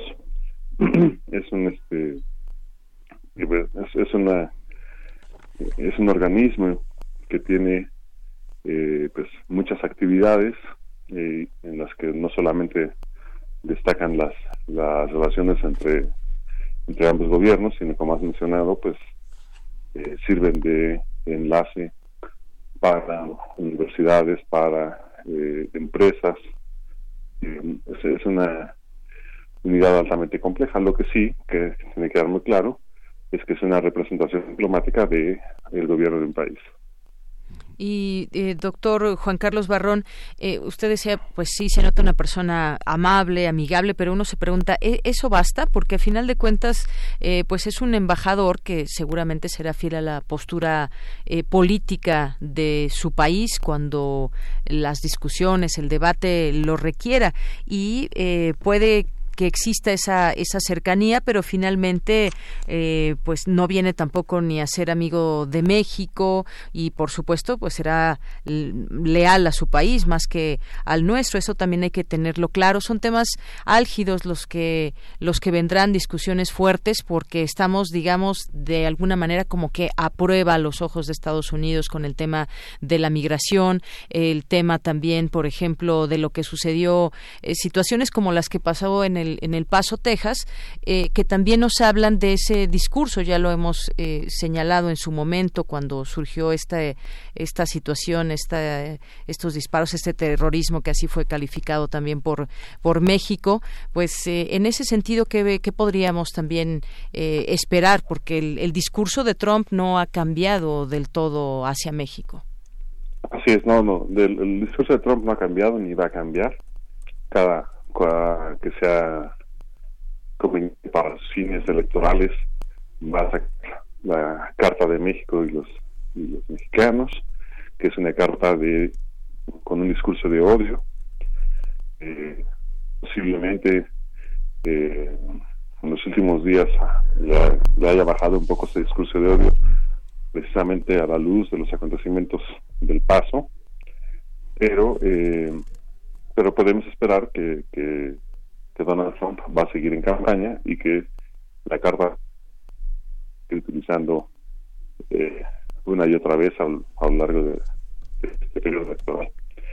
La, la embajada estadounidense pues tendrá sus tendrá su mandato y bueno así como se han mencionado los temas que, ya dijeron como la migración y como, como el TEMEC pues también está esta cuestión de los aranceles y los eh, la, presión para que México se haga tercer país seguro, que el, Senado mexicano eh, a través de su Junta de Coordinación Política ha dicho que, que no va a estar dispuesta a, autorizar eh, semejante cosa.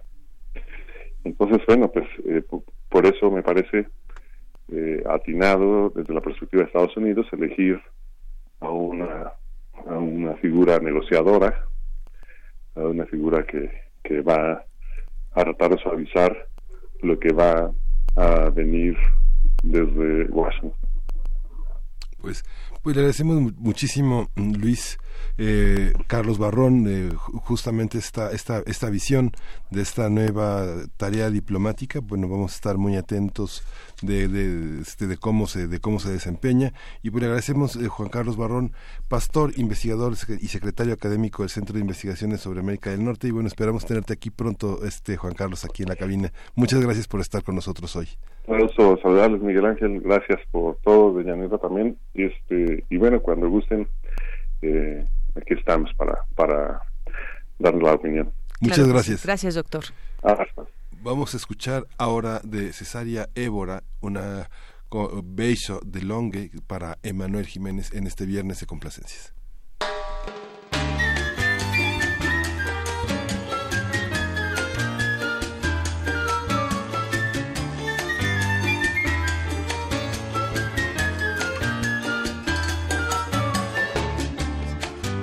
Chambeja, São Vicente, ilha de Vendinha, Crete.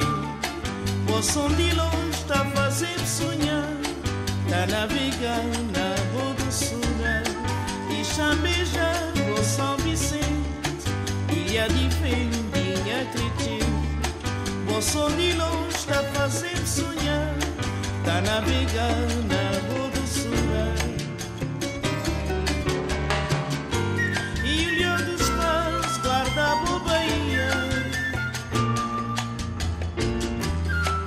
te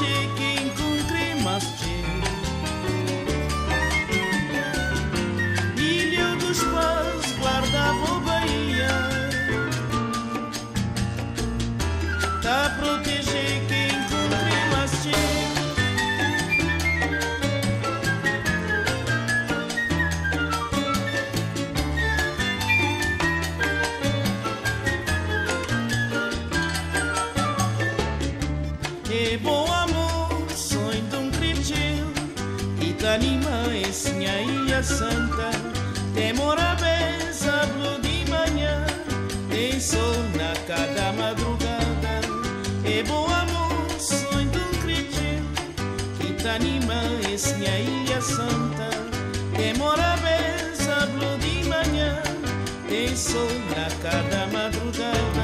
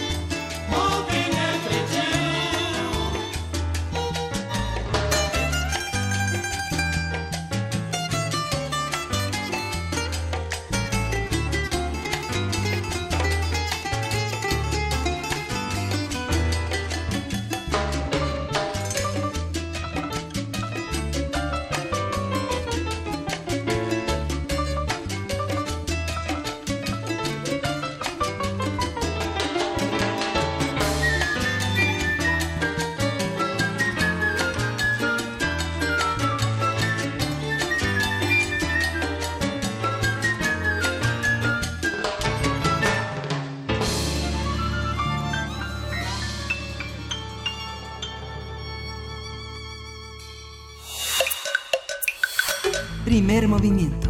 Hacemos comunidad. Nota internacional. En los últimos días, los incendios en la selva amazónica se han incrementado. Las imágenes satelitales muestran amplias zonas con humo y fuego en el llamado pulmón del planeta. El presidente Jair Bolsonaro ha minimizado la situación en la Amazonia y ha rechazado datos del Instituto Nacional de Investigaciones Espaciales de Brasil sobre el incremento de la deforestación. Las cifras de este organismo que rechaza a Bolsonaro revelan que en lo que va del año se han registrado más de 70.000 incendios en Brasil, es decir, el 80% más que en el mismo periodo en 2018. Bolsonaro también ha insinuado que las ONG son responsables de provocar los incendios y ha reconocido que su gobierno no cuenta con los recursos necesarios para combatir los incendios en la selva amazónica. Mientras tanto, los gobiernos de Bolivia y Paraguay anunciaron ayer que sumarán esfuerzos contra los incendios que ya se han extendido a su territorio. Conversaremos sobre lo que está sucediendo con la Amazonia y las decisiones de Bolsonaro y hasta qué punto pueden resolverse las tensiones entre desarrollo y crisis planetaria. Nos acompaña el doctor Giancarlo Delgado Ramos, investigador del Centro de Investigaciones Interdisciplinarias en Ciencias y Humanidades de la UNAM, doctor en Ciencias Ambientales por la Universidad Autónoma de Barcelona, España, Premio Universidad Nacional para Jóvenes Investigadores 2011 en el área de investigación en ciencias sociales y Premio de Investigación de la Academia Mexicana de Ciencias 2014, de la cual también es miembro regular desde 2017.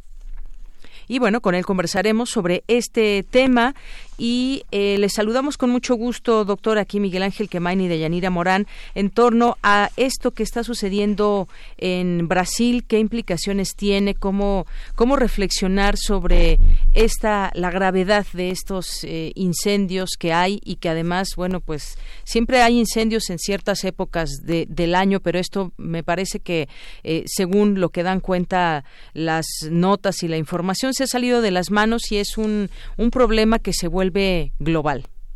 Buenos, días, buenos días al auditorio, muchas gracias. Buenos días, doctor. Eh, bueno, efectivamente es un tema este, de, preocupación mayor. Estamos hablando del pulmón del planeta prácticamente eh, y además una zona de las eh, más biodiversas eh, que tenemos. Eh, entonces es un repositorio de biodiversidad y además de conocimiento en torno a esa biodiversidad que luego olvidamos que estos espacios pues también están habitados eh, por población que está en aislamiento voluntario o este que vive en torno a la Amazonía eh, que no está en aislamiento pues y todo esto está en, juego, ¿no? Entonces estamos eh, frente a una situación compleja porque eh, además eh, no solamente es un pulmón en términos de filtración del aire, sino es uno de los eh, espacios que permiten eh, mitigar los efectos del cambio climático que ya de por sí estamos rebasados y estamos llegando a las 415 partes por millón eh, de concentración de gases de efecto invernadero. De hecho, hace eh, eh, no tiene muchos días, hace menos de una semana, eh, se eh, declaró ya desaparecido uno de los glaciares eh, en el Polo Norte eh, y se, eh, digamos, hizo una advertencia global de que estamos ya empezando a ver los efectos, efectos graves, digamos, de eh, los impactos del cambio climático.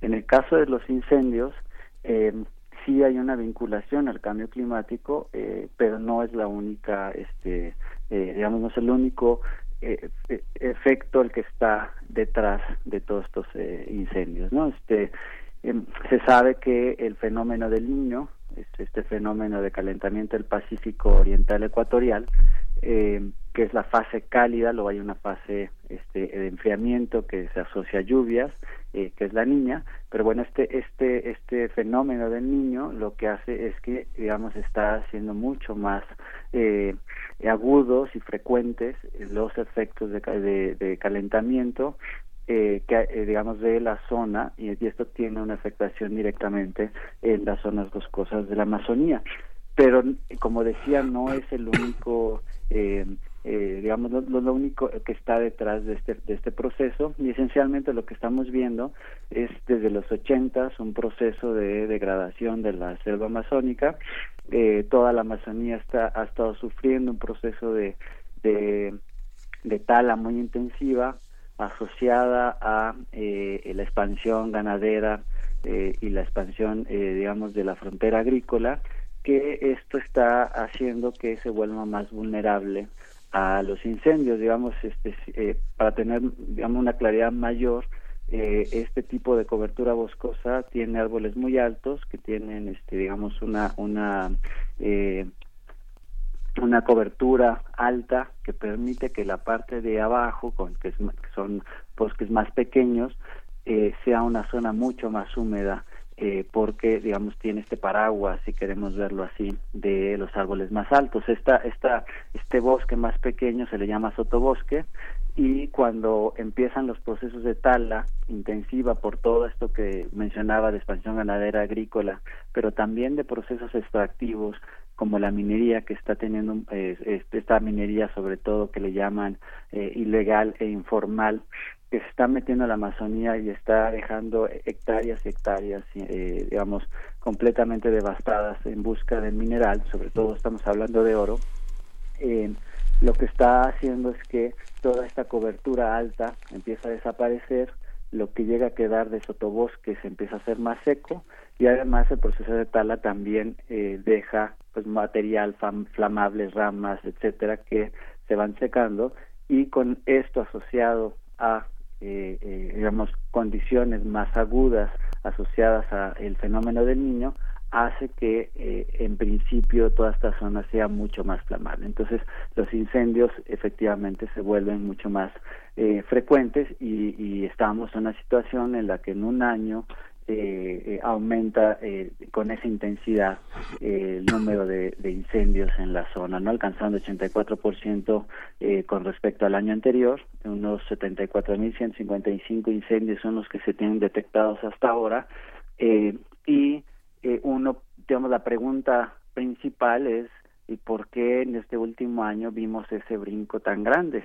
y bueno, uno puede empezar a, a argumentar que eh, hubo una eh, una condición muy famor muy favorable en este gobierno eh, de Bolsonaro a la expansión de la frontera agrícola. Entonces, eso, eso se sabe, se sabe que, que se ha, bueno, ha habido declaraciones del propio Bolsonaro diciendo, no solamente, digamos, haciendo acusaciones en el aire de las ONGs eh, como eh, actores que provocaban los incendios porque son la digamos la oposición política cosa que nunca eh, se demostró después de que se le señaló eh, o se le preguntó por qué estaba haciendo esas acusaciones. Pero más allá de eso hay también declaraciones de Bolsonaro diciendo que la Amazonía es de los brasileños y la Amazonía hay que hay que este aprovecharla. Y efectivamente como bien este planteaban al principio en la cápsula este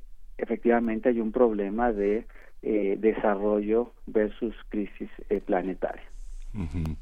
Esta visión ha dicho Bolsonaro que en 80, 90, del año 2000, con el tema de la fiebre aptosa, eh, se trataron de reducir y de evitar el desarrollo de Brasil y ha conducido las declaraciones de su ministro del Exterior a que eh, vea en las declaraciones de Macron, el presidente de Francia, que señaló que era una gran crisis internacional lo que estaba pasando en Brasil, que era una visión colonial que Brasil estaba tratando de salir y de aprovechar todo eso. ¿Cómo coloca, digamos, que en esta cumbre que hubo en 2019, que, en la que vemos todavía en las fotografías de France Press a Macron y Bolsonaro sentados con muchos desacuerdos en esa reunión. ¿Qué, ¿Qué, papel va a jugar Brasil en este, en este contexto de una Europa que defiende todo el medio ambiente y un gobierno que se afilia más a la visión escéptica de, de, Trump?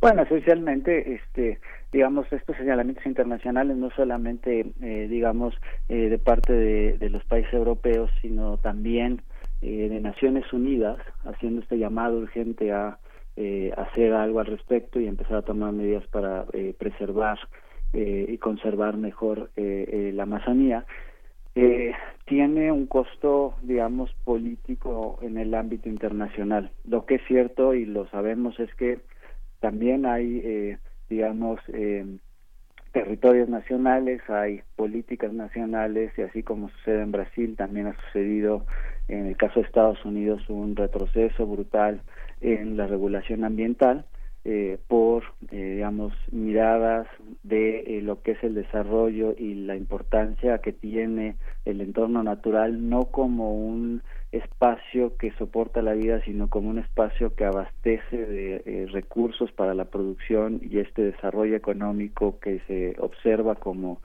como principal meta a pesar de que la velocidad y la manera en la que lo estamos estamos transformando el entorno natural tenga estos eh, costos que en muchas ocasiones es irreversible. Entonces, eh, sí hay un costo político internacional, pero como estamos hablando de, de países eh, nacionales, con Estados-nación, con su propia política y este y estas este esta política con la naturaleza como la que estamos observando en Brasil eh, pero también insisto en Estados Unidos lo que lo que tenemos es que eh, estos países pueden mantener una política eh, de esa naturaleza en la que eh, privilegien el desarrollo eh, frente a la conservación del entorno natural. Claro que esto puede tener implicaciones de presiones internacionales para este que eh, esta política eh, digamos de destrucción de la naturaleza eh, digamos sea detenida o por lo menos limitada.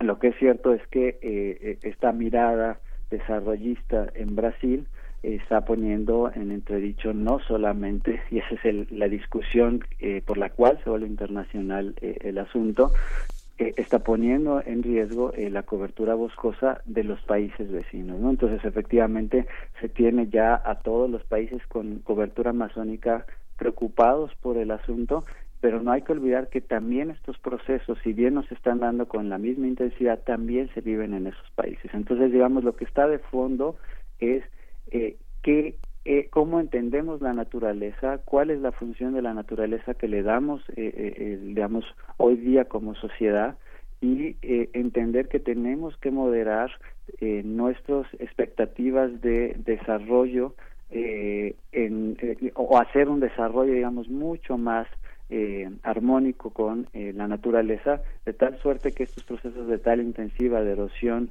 y de corrimiento eh, de la frontera agrícola, ganadera y extractivista se reduzcan no solo en Brasil, sino en el resto de, de las zonas este, vecinas que también comprenden el Mato Grosso y la, y la, y la Amazonía.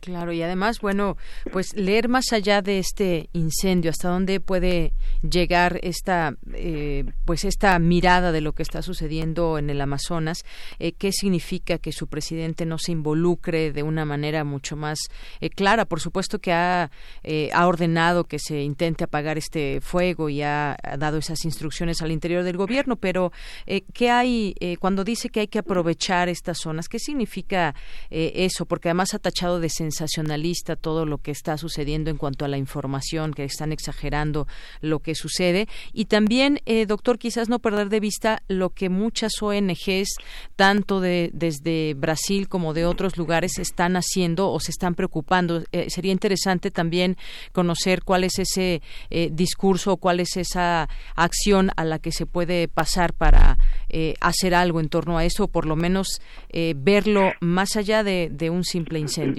Sí, claro. Eh, bueno, llevamos años eh, desde eh, la academia y desde ámbitos que asesoran, digamos, el proceso de toma de decisiones a escala internacional, advirtiendo que los cambios de uso de suelo tienen implicaciones muy fuertes, no solamente en los servicios ambientales de los cuales, este, digamos, nosotros nos favorecemos, este entorno natural que soporta la vida, eh, estoy pensando en, en, muchos otros informes, el informe, eh, digamos, eh, de biodiversidad del, del este, estoy pensando en el informe del IPCC, que es un, es un informe, digamos, recurrente en materia de cambio climático, y esta advertencia se está haciendo desde hace años. Y hay un, una lentitud, eh, digamos, un desfase en los tiempos entre cómo va avanzando el proceso eh, de transformación de la naturaleza, eh, por un lado y por el otro de las medidas que los gobiernos están dispuestos a tomar. Estamos en una situación eh, económica global difícil en la que desde la perspectiva de una economía este digamos clásica eh, que privilegia el desarrollo económico eh, frente a cualquier otro tipo de, de, alternativa lo que tenemos es que efectivamente eh, los procesos extractivos y de transformación de la naturaleza están agudizando. Eh, hay que hay que recordar cuál fue el proceso de los últimos años. Desde la década de los 90 tuvimos un proceso de eh, modernización, si lo eh, quieren llamar así, de eh, las distintas legislaciones en América Latina relacionadas, por ejemplo, con la minería, que fueron legislaciones que favorecieron la, la presencia de capitales internacionales en todos nuestros países para la extracción de, este, de estos, eh, bueno, de los distintos minerales metálicos y no metálicos en la región, que eh, penetraron eh, capitales pequeños y capitales, eh, digamos, transnacionales, grandes capitales, en distintas eh, regiones eh, de Brasil y de, digamos, de la Amazonía. Eh, también se hicieron concesiones, más o menos, también comenzando la década de los 90, muy fuertes de exploración y explotación de petróleo en la Amazonía, en Perú, en Ecuador, en toda la zona amazónica ha habido un proceso muy intenso de fomento al proceso extractivista en, los, en las últimas eh, casi tres décadas. Ahora, al mismo tiempo, se vivió un proceso eh, importante de pérdida de, de, de árboles, individuos, este, estamos hablando en Brasil, eh, hoy día se ubica como uno de los países con mayor pérdida forestal en el planeta. En el 2008 se perdieron eh, un millón trescientos cuarenta y siete mil eh, hectáreas de, de cobertura boscosa en ese país, seguido por el Congo, que tuvo eh, prácticamente la tercera parte de lo que perdió eh, Brasil en ese año. Entonces, hay un proceso eh, fuerte ahí y asociado, digamos, esto a un desaceleramiento de la economía y lo que ya algunos especialistas están empezando a observar eh, que puede desencadenarse en una este, recesión a nivel global, sobre todo por estos movimientos eh, de las bolsas y otras, eh, digamos, otras actividades en la economía internacional que están indicando esta posibilidad. Eh, lo que ha sucedido, además, porque estamos eh, eh, hablando de un proceso de, de agudización de la crisis internacional que no es de estos últimos días con los fenómenos de la bolsa, sino eh, si no, nos podemos ir a la, a la burbuja inmobiliaria del 2008 eh, y todo este impacto que tuvo, incluso más atrás. Pero lo que quiero decir con todo esto es que muchos capitales que eh, vieron seguros procesos de acumulación eh, especulativo, eh, el, por ejemplo, en, las bolsas, ya no lo están eh, viendo así desde hace varios años y hubo un proceso muy intenso, sobre todo después del 2008, se vio muy claramente el pico de la inversión de muchos capitales en procesos eh, agrícolas, eh, sobre todo en la expansión de la frontera de la soja y de otro tipo de, de, de cultivos de esa naturaleza, que les llaman cultivos flex, porque se pueden usar para distintas cosas, alimentos, este, alimento, eh, como alimento directo, como alimento procesado o este, incluso como combustible.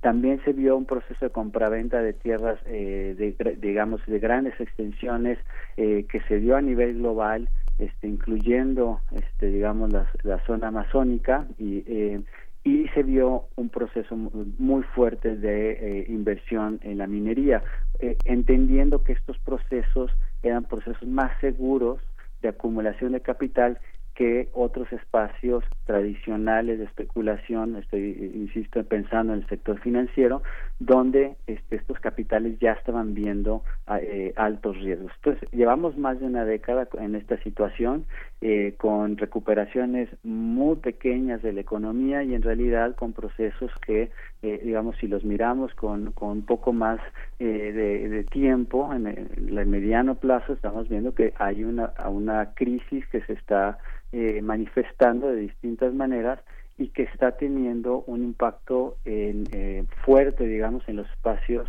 eh, naturales, porque una de las salidas a la crisis es agudizar eh, los procesos de transformación de la naturaleza y de apropiación de, eh, digamos, de, de tierras eh, como potenciales espacios para el acceso a este tipo de recursos. Entonces, no es meramente una cuestión eh, digamos de los últimos días o de los últimos meses que se asocia a este una cuestión eh, digamos más inmediata estamos viendo este problema que se asocia muy claramente a un proceso de crisis eh, y un proceso obviamente de neoliberalización de la economía que está privilegiando el desarrollo entendido como desarrollo, desarrollismo o digamos desarrollo económico.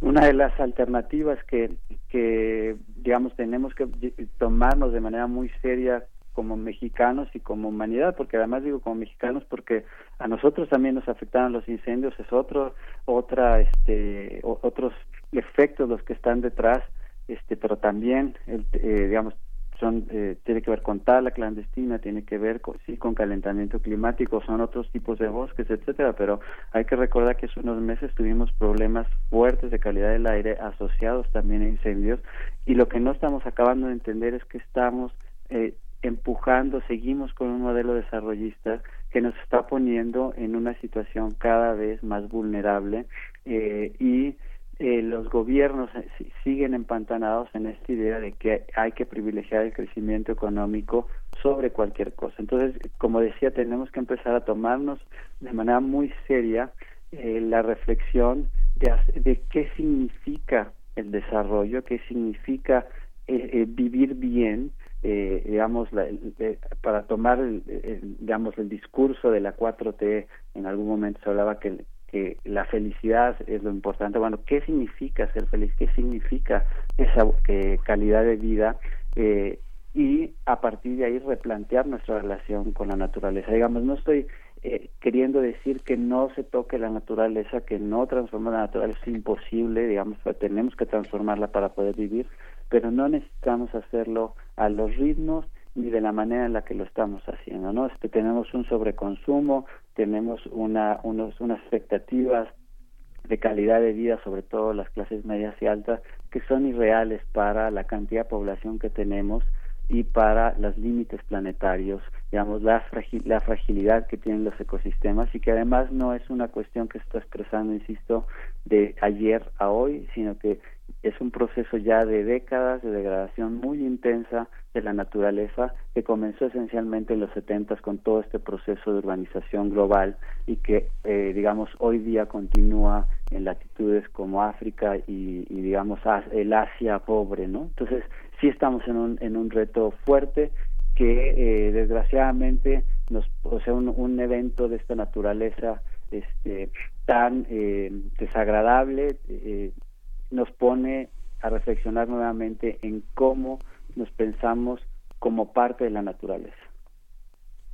Pues sí, doctor. Eh, evidentemente todo esto entra de, eh, en, estas pláticas y bueno, leía no sé, no sé usted qué opina de todo esto en toda la información que está surgiendo sobre este tema. Incluso, pues habla de que si no no se puede ayudar de manera directa, sí se pueda hacer a través de distintas em, organizaciones que hay en el mundo.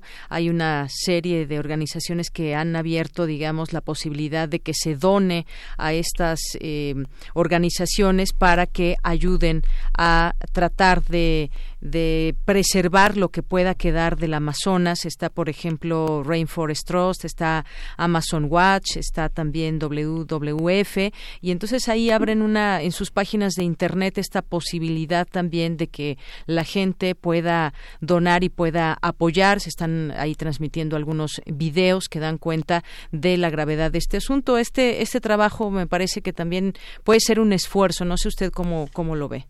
Sí, sin duda. Eh, yo, yo creo que eh, como mexicanos eh, nuestra labor principal es, digamos, ver lo que está sucediendo en la Amazonía y empezar a mirar en casa también.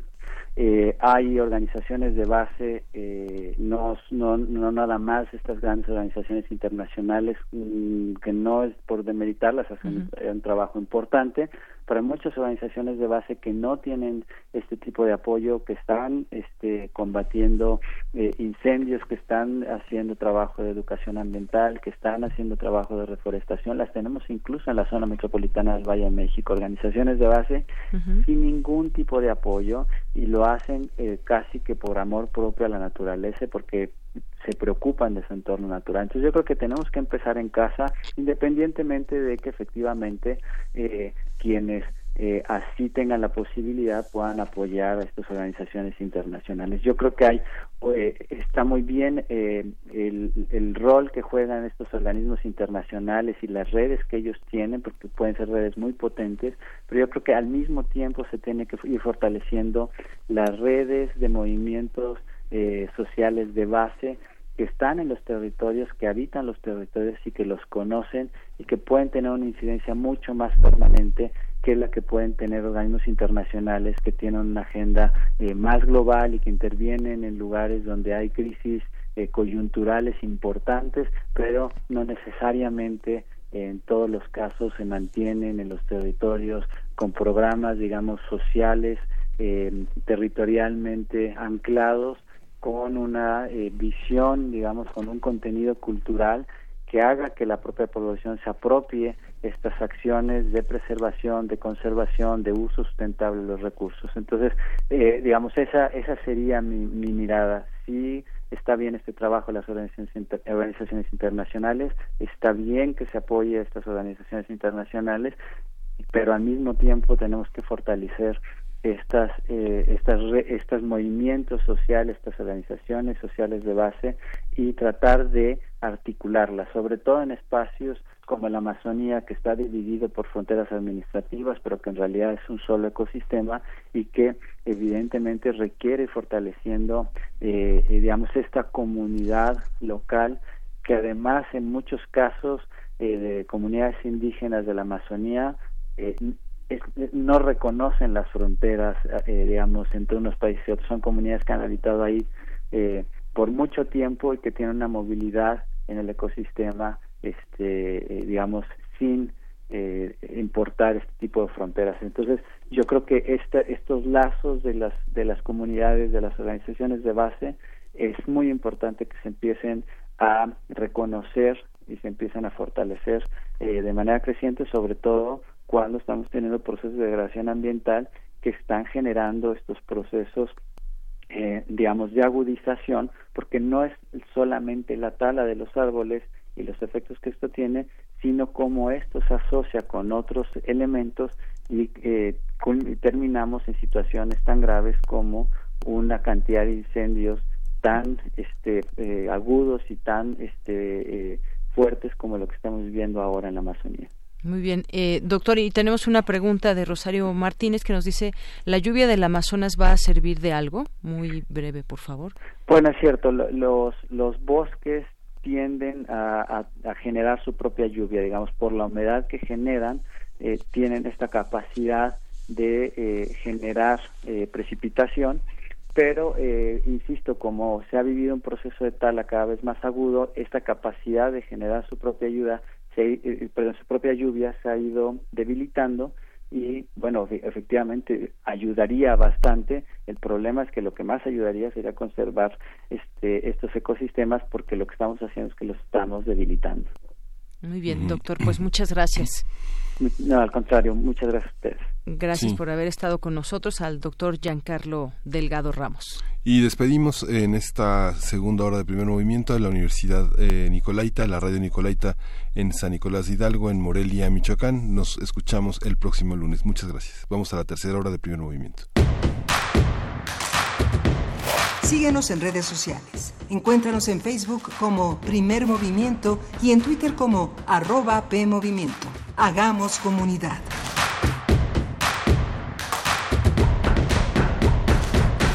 Teatro Gótico y Radio UNAM presentan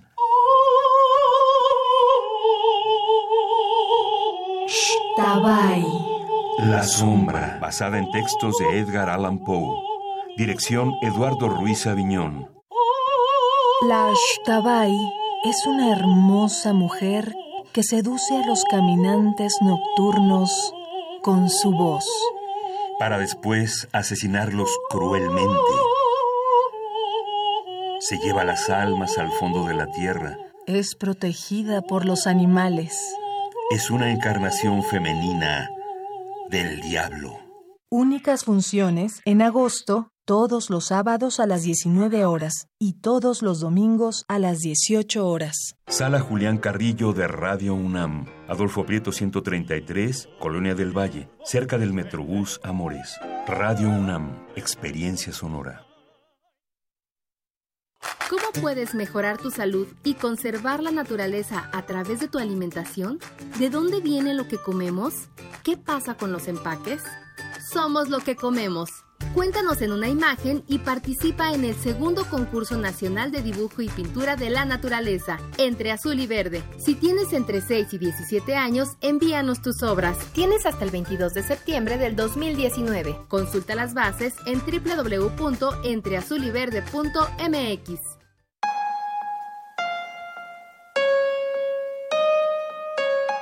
Un hermoso sonido puede venir de un solo instrumento pero solo se convertirá en canción con la participación de todas y todos. Sigamos siendo autores de esta gran pieza musical llamada Ciudad de México, porque con participación hacemos que las cosas pasen. Instituto Electoral Ciudad de México, 20 años construyendo democracia. La psicología observa al ser humano, sus escenarios y comprende su diversidad. Adentrémonos en ella. Juntos hagamos conciencia, psicología y sociedad.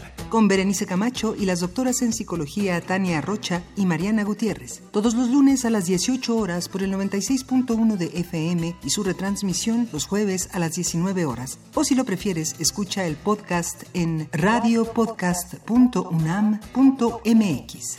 Radio UNAM, experiencia sonora. ¿Quiénes hacen la ciencia? ¿Cómo se suma la ciencia a las soluciones de los problemas iberoamericanos? Científicos, investigadores y académicos de Iberoamérica hablan de los avances en ciencia, tecnología e innovación que inciden en nuestra vida. La ciencia que somos. Iberoamérica al aire. Viernes a las 10 y media de la mañana. 96.1 de FM. Retransmisión, domingos a las 9.30 de la mañana por el 860 de AM. Radio UNAM. Experiencia sonora. Encuentra la música de primer movimiento día a día en el Spotify de Radio UNAM y agréganos a tus favoritos.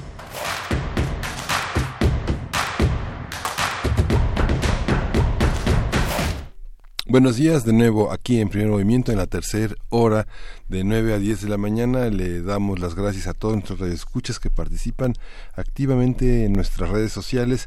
Gracias por estar con nosotros. Estamos aquí en este viernes 23 de agosto de Yanira Morán. Buenos días.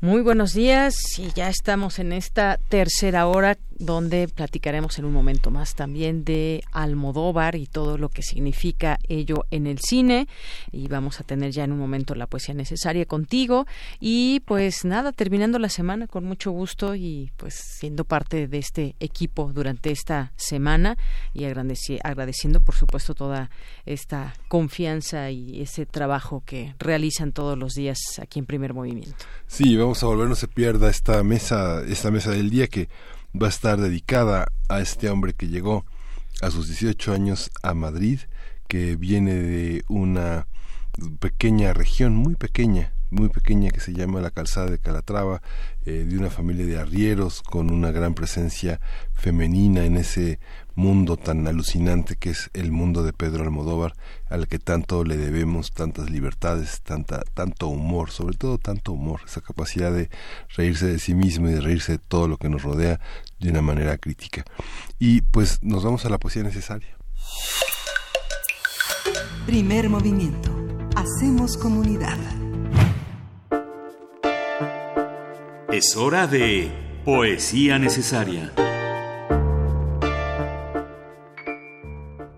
La poesía necesaria está dedicada a Dulcinea Encantada. Dulcinea Encantada es una novela de Angelina Muñiz Uberman, eh, esta gran escritora mexicana que eh, ha escrito una enorme cantidad de novelas, de, poesía, de ensayos sobre sobre México y Dulcina Encantada y sus últimos ejemplares, los ejemplares que se han salvado de un poco de este comercialismo editorial que sale al calce con eh, las amenazas de los libros que salen de circulación.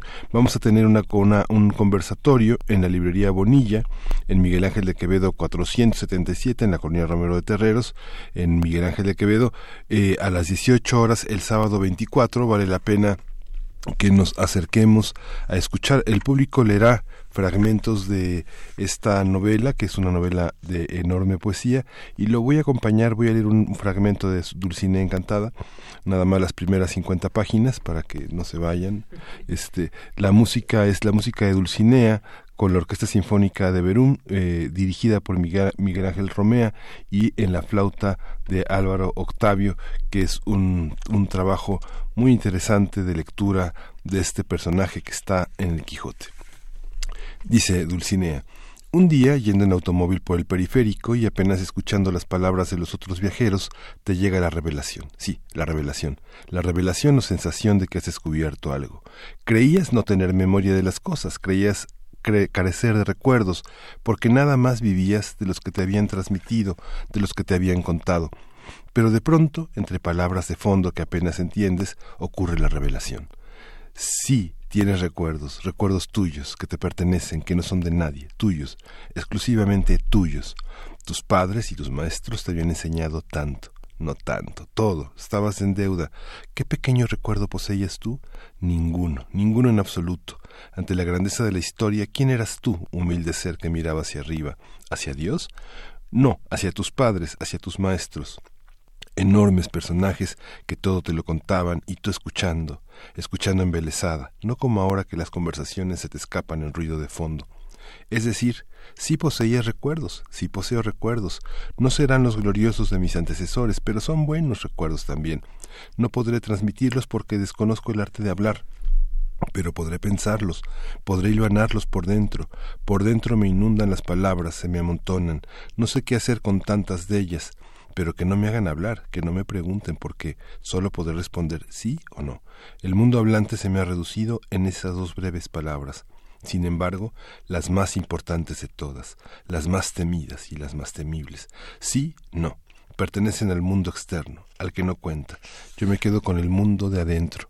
No sé qué dirán los viajeros de este automóvil, pero si les digo un sí o un no, quedarán contentos. De todos modos, que los que hablan solo se oyen a sí mismos. Con que guardes silencio y los mires a los ojos es suficiente. Te consideran el mejor de los escuchas. Así que por dentro van los recuerdos, cualquier recuerdo, todos los recuerdos, porque además de mis recuerdos van los otros recuerdos, los que tantas veces escuché, o leí, o inventé.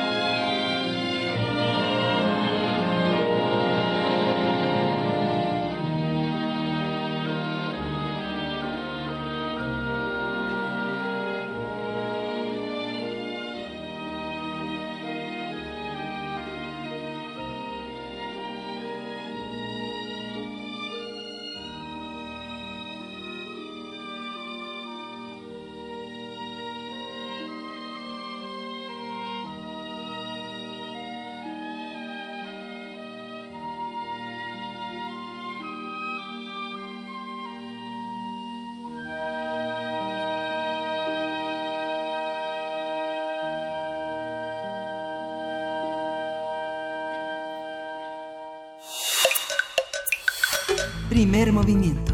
Hacemos comunidad. Regresamos aquí a primer movimiento. Vamos a tener en un momento la mesa dedicada a Pedro Almodóvar. Para ti, ¿qué, qué, es, qué, es, qué es Almodóvar? ¿Cómo, cuál, ¿Cuál fue tu primer encuentro, de Yanira?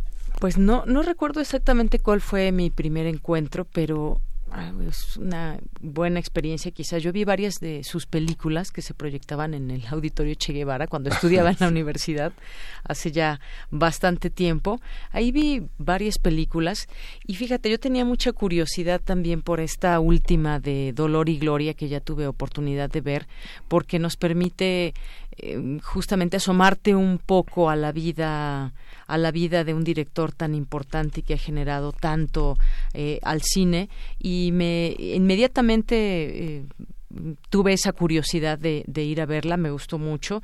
Y creo que el que nos permita conocerlo un poco más de cerca a través de de, de, una película me parece me pareció fascinante. Me gustó mucho la película sus encuentros sus desencuentros la relación que tiene eh, con, con el cine con los actores con las personas que finalmente te rodean el tema de la enfermedad por ejemplo los años que, que van pasando. Me parece un personaje sin duda muy, muy interesante. Conocerlo a través de sus películas ha sido fascinante. No sabría decirte cuál sería mi película favorita porque hay, hay bastantes que me han gustado. No he visto todo Almodóvar, pero sí una buena parte. Y hay películas que ponen el dedo en la llaga en muchos, en muchos temas que te dejan un poco eh, pues reflexionando después de ellos, ¿no? Como el, como el de La piel que habito, que fue una película de 2011 muy impactante para mí. Y justamente dentro de un mes Pedro Almodóvar cumple 70 años, ¿no? Cumple 40 años de 41 años de su primer de su primer película y es eh, una producción pues de verdadero largo aliento sobre todo si uno piensa que eh, en los primeros años, en, las primeras, los primeros 15, 20 años, Almodóvar no recibía ningún premio, Y los actores que participaban con él eran excluidos de todas las premiaciones, ¿no? Era un apestado todavía en esa España conventual dominada por el franquismo, que afortunadamente muchos de los franquistas pues ya este están pasando eh, a otra a otra dimensión y que han dejado con todo y que muchos jóvenes perduren muchos jóvenes este espíritu monacal censor este eh, totalmente de, derechas. Hay una parte de, eh, de este gran director que como bien dices ha colocado a España en un terreno de libertad y lo ha colocado en un momento en el que España estaba era como como el patio de atrás de la comunidad europea lo ha colocado culturalmente en un sitio de enormes libertades porque finalmente la independencia de Almodóvar, la independencia para producir sus películas, muchas de ellas muy modestas en términos de producción, son verdaderamente innovadoras, que es un poco la carrera en el otro lado del océano de Woody Allen, ¿no? que es un productor también de su propio cine y con una enorme libertad de hacer guion, de trabajar en la parte de dirección e incluso de actuar. ¿no? Claro, eh, eh, hablando de actuar, pues ha hecho una gran mancuerna también con algunos, no podemos entender las películas de Almodóvar sin algunos personajes y sin algunos actores y actrices en específico como Antonio Banderas, Penélope Cruz, por supuesto, eh, Rosy de Palma, eh, Carmen Maura, Javier Bardem, por ejemplo, esos personajes que ha logrado, me parece, justamente encarnar bien a esos personajes él piensa y que esta relación que además se ve extraordinaria que tiene con, con, eh, con ese equipo que ha logrado, pues me parece algo muy importante a destacar. Hay veces que tú ves algún, algún papel que ha interpretado Penélope Cruz y dices, si no podría ser alguien más, más que Penélope, ¿no? Sí, sí, los actores son verdaderamente emblemáticos. También Miguel Bosé, que ha, sido, ha sido fascinante el uso que le ha dado Almodóvar a, a, a Bosé. Cecilia Roth, este, no sé, Asunta Serna, muchas personas que son tienen un pasado muy muy local más que internacional y que tienen un enorme significado en la historia de España como gente de resistencia, gente muy crítica. No sé, pienso también en Ángela Molina, en Pepe Sancho, en Javier Cámara, en, Luis Omar, en Lola Dueñas. Mucha gente que no es tan conocida entre nosotros, que no son famosos, pero que en España, en el mundo actoral, en el mundo teatral, tienen una enorme credibilidad, un enorme peso. ¿no? Así es. Y bueno, pues no sé, quizás hablando de películas, cuáles cuáles te han gustado más. Yo recuerdo eh, hablaba de que algunas las vi ahí en ahí en la en la UNAM, eh, por ejemplo, la de la de Kika, ¿no? Que, también eh, hay, hemos visto también esa evolución, o no no sé si decirlo evolución, pero esos cambios que ha tenido a lo largo de, de de, de, todo este tiempo y que ha tenido ya pues muchos años de estarnos presentando diversos temas y de estar eh, justamente rompiendo con muchas cosas convencionales. Los carteles también son fascinantes no que nos, nos revelan mucho de lo que hay dentro de Almodóvar. Pero vamos a escuchar música. Sí vamos a escuchar eh, eh, Fried Hockey Boogie de Kenneth Heat y es una complacencia para Juan Rosete. No se vayan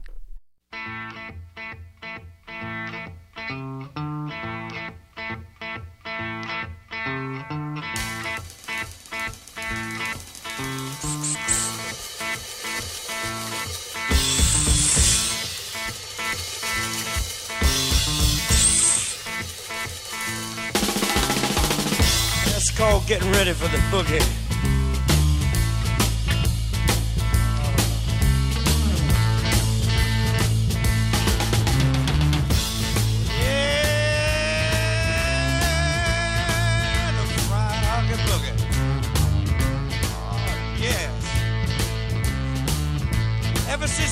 Of our last album, a lot of folks come along and ask us why didn't we uh, kind of get it on on our next record. So we kind of thought that over and decided that would be a pretty good idea. So uh, we decided to demonstrate to you how each of the boys in the band does his little thing. And the first to do the boogie for y'all this evening is the Blind Owl. Now the Blind Owl's from Boston, Massachusetts. Yeah. Blind Owl, do your boogie.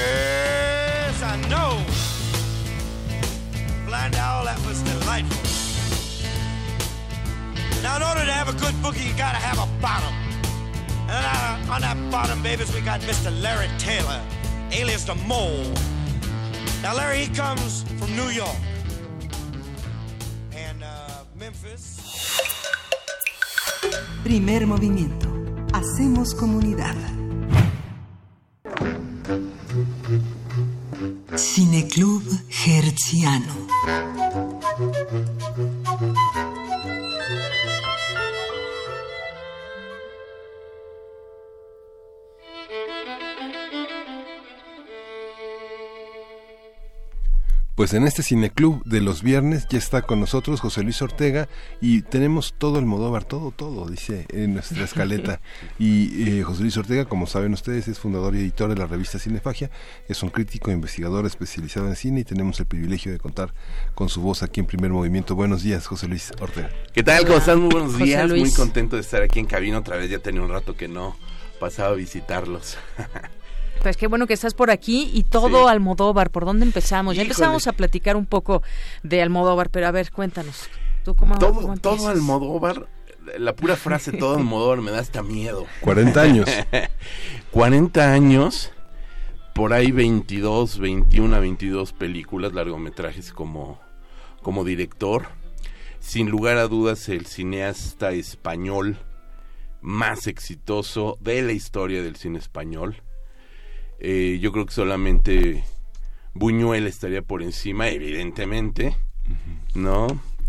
Pero estamos hablando del cineasta que puso al cine español en el ojo del cine internacional, sobre todo después de un periodo pues de censura, el periodo franquista, un periodo donde la censura definitivamente estaba a flor de piel, donde había un cine tradicionalista, un cine complaciente, un cine que realmente no aportaba mucho en cuanto a discursos, quizás sí en cuanto a calidades cinematográficas propiamente dichas, pero con Almodóvar, que surge de este periodo conocido como la, la movida madrileña de los años 80, donde hay un rompimiento fuerte generacional, un movimiento transcultural de una juventud que si bien no festejaba, o quizás sí, la muerte del dictador, eh, pues era una juventud que encontraba en las artes en general pues un,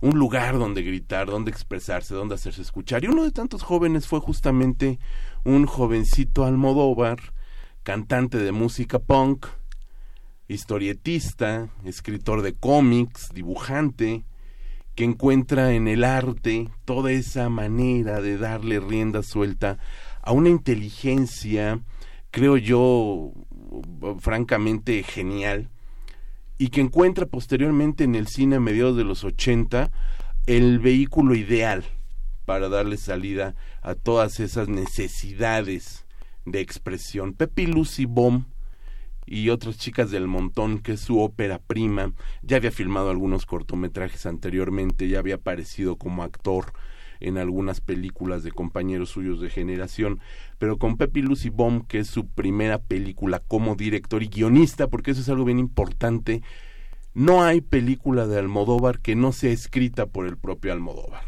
Estamos hablando de un autor total y desde los inicios de su carrera. Por supuesto, unos inicios, me atrevería a decir quizás los primeros cinco o seis largometrajes de tono experimental, de tono desfachatado, un poco en el sentido de encuentro de su propia voz, de la búsqueda de sus mensajes.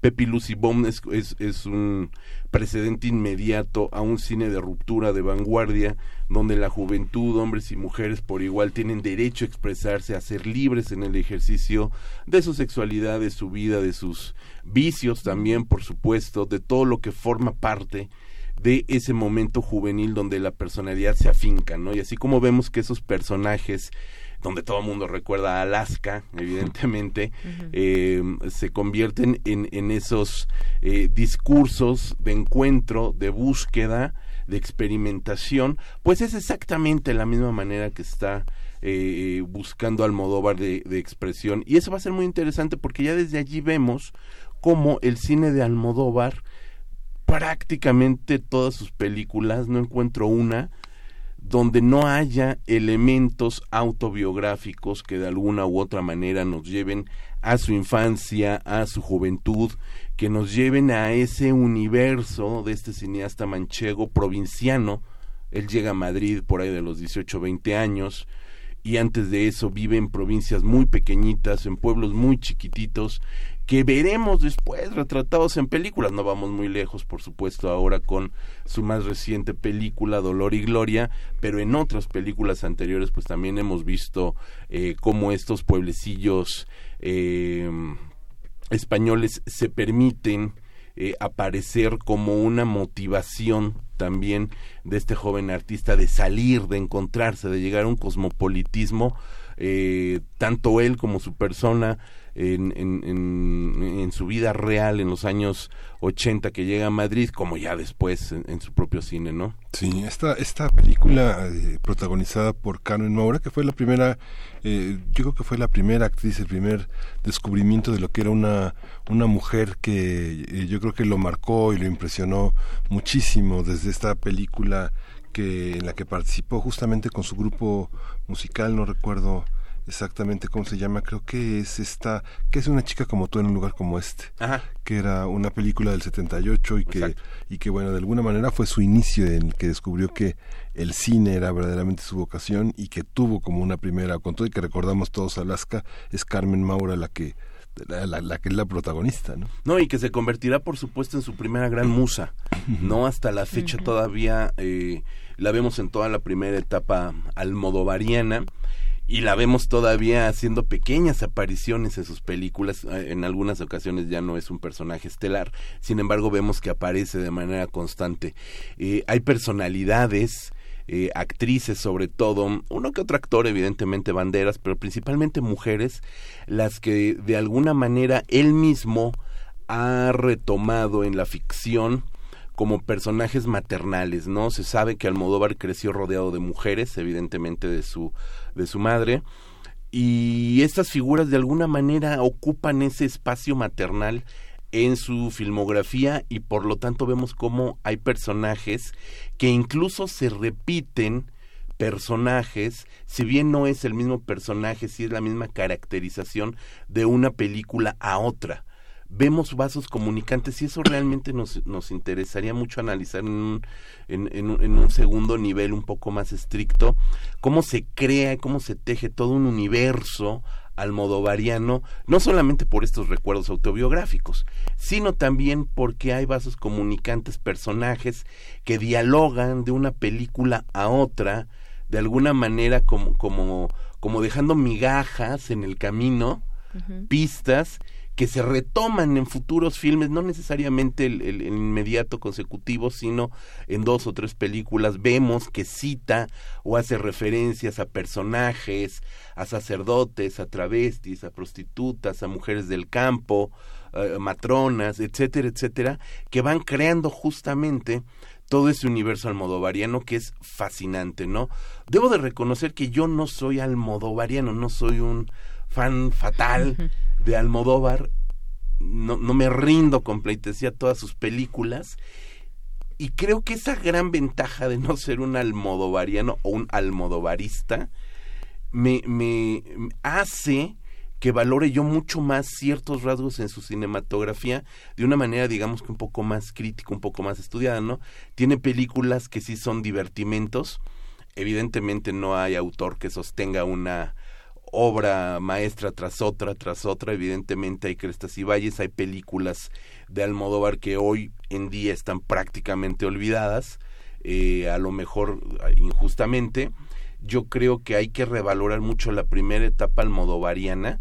Creo que hay grandes películas como Matador, Mujeres al borde de un ataque de nervios, la misma Átame, eh, que fueron las películas que potencian primero en Europa, primero en los países cercanos, primero en Francia, evidentemente, primero en Portugal, primero en los países cercanos a España, van potenciando, potenciando perdón, el nombre, la figura de Almodóvar, que comienza a crecer, a crecer en, como, como, una, como unas ondas en el agua, hasta llegar a Hollywood. Curiosamente, es un cineasta que sí dentro de la vena de cine autoral, dentro de la vena de lo que consideraríamos arty, eh, sin dejarlo comercial de lado, por supuesto, es un cineasta que entró de una manera sumamente, yo me atrevería a decir rápida y fácil y prodigiosa al mercado de Hollywood, sin filmar en Hollywood. ¿No? Tiene dos Óscares, uno por guionista, uno por mejor película, y sin embargo no tiene grandes premios en Venecia, ni en Berlín, ni en Cannes, que serían como esta meca de esos cineastas. ¿Ha exhibido películas en todos esos festivales? Sí, por supuesto. Ha contendido por Palma de Oro, por Oso de Oro, por eh, eh, eh, etcétera. Sí, por supuesto. Pero no los ha ganado. Y curiosamente ese mercado que nosotros pensaríamos que sería como el idóneo, por el otro lado lo lleva a potenciarse en Estados Unidos como una figura de absoluto culto y ganar premios Óscares. Ahorita con esta película Dolor y Gloria, yo estoy casi seguro, casi seguro que por lo menos, si no se, si no se lleva el Oscar a Mejor Película Extranjera, por lo menos va a ser contendiente. ¿No? Hubo un tiempo en que las relaciones entre Almodóvar y la Academia Española, la Academia de Cine Español, se fracturaron, estuvieron rotas. motivo por el cual grandes películas este de Almodóvar no fueron eh, contendientes a- a- al Oscar porque privilegiaron a otras películas. Esa fractura ya está sanada, ya hay una muy buena relación otra vez entre Almodóvar y la Academia.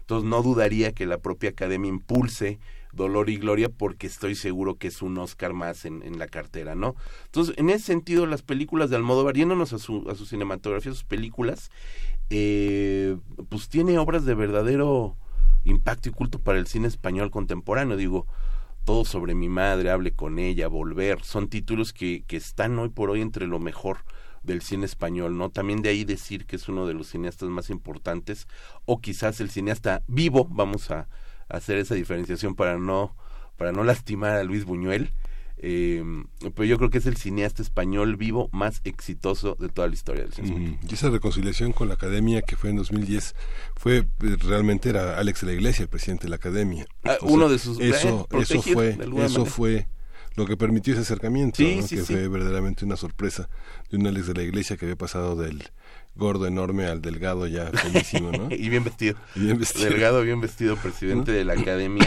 Sí, de hecho, eh, Agustín Almodóvar y Pedro Almodóvar en su faceta de productor eh, son de alguna manera padrinos de eh, Alex de la Iglesia. Desde sus primeras películas lo apoyan mucho este bilbaíno. Eh, un poco como, co- creo quizás que se refleja un poco Almodóvar en- o se reflejaba en su momento en, en esa figura de este de este chico provinciano que quería hacer cine lo apoyan mucho. Y sí cuando cuando Alex de la Iglesia el presidente de la academia les monta toda una sorpresa porque en realidad cuenta la leyenda yo creo que a nivel de producción debe ser totalmente inexacta pero cuenta la leyenda que solamente Almodóvar y Alex de la Iglesia como presidente sabían que iba a estar ahí eh, en, en la ceremonia Almodóvar entregando un premio, lo cual me parece un disparate porque evidentemente a nivel de producción, de ensayos, de maquinaria, de lo que es una entrega de premios, pues no puede llegar alguien eh, por la puerta de atrás y sorpresa, ¿no?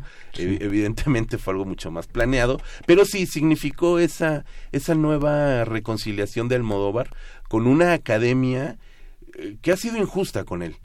En un principio, pues era el enfant terrible, como, como le gusta decir a los españoles, este chico malora del cine que le gustaba poner lluvias doradas en su película para hacer escándalo gratuito, mofarse o tomar a sorna una- un hecho tan, tan desagradable y criminal como es la violación.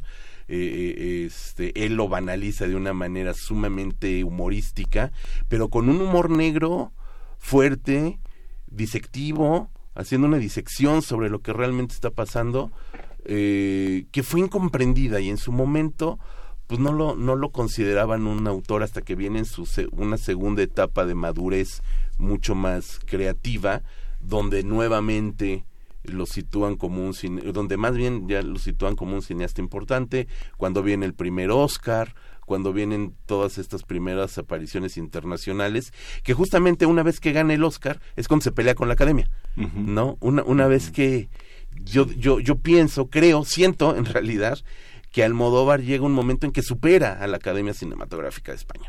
No, es más grande Almodóvar que toda la Academia Cinematográfica de España y, y eso pues la Academia no se lo pudo permitir, ¿no? De alguna manera como organismo eh, bloquean algunas de sus películas, eh, ponderan a otros cineastas, a por ejemplo, fue ese fue el, el- gran escándalo de eh, es- esta película de, de con, con este ah se me, se me va la eh, perdón perdón se me estaba yendo la la memoria con esta película que la Academia Española de Alejandro Amenábar envía a, a los A Óscares y que a la postre eh, gana donde es donde eh, hay un personaje de un parapléjico este se, se me fue perdón ahorita recupero el, el dato de la película el, el título eh, ponderan a otros cineastas por encima de la obra de Almodóvar y eso hace que él que él se, se moleste, ¿no?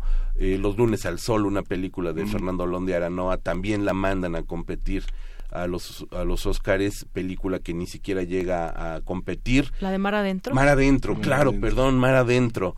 Se me fue el nombre con, con Javier Bardem el papel de un parapléjico. Esa película a la postre sí ganaría el Oscar. Curiosamente sí gana el Oscar a Mejor Película Extranjera.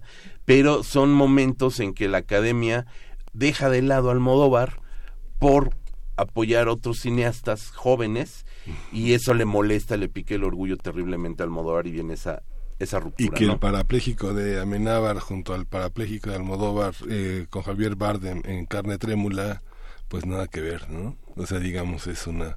Sí. este, ahí aprendió Bardem a andar en silla de ruedas. ¿no? Sí, sí, sí. Digamos que es verdaderamente todo un hallazgo, ¿no? Todo un hallazgo y efectivamente creo que en esta etapa, en- después de los primeros uh, largometrajes provocadores, cuando comienza a partir, yo diría, yo creo que a partir de Matador, esta película que en el mundo de la tauromaquia nos pone a dos asesinos, un hombre, una mujer, una pareja asesina, una comedia negra fuerte, también incomprendida en su momento. A partir de ese momento vamos a ver que el cine de Almodóvar es mucho más que humor negro.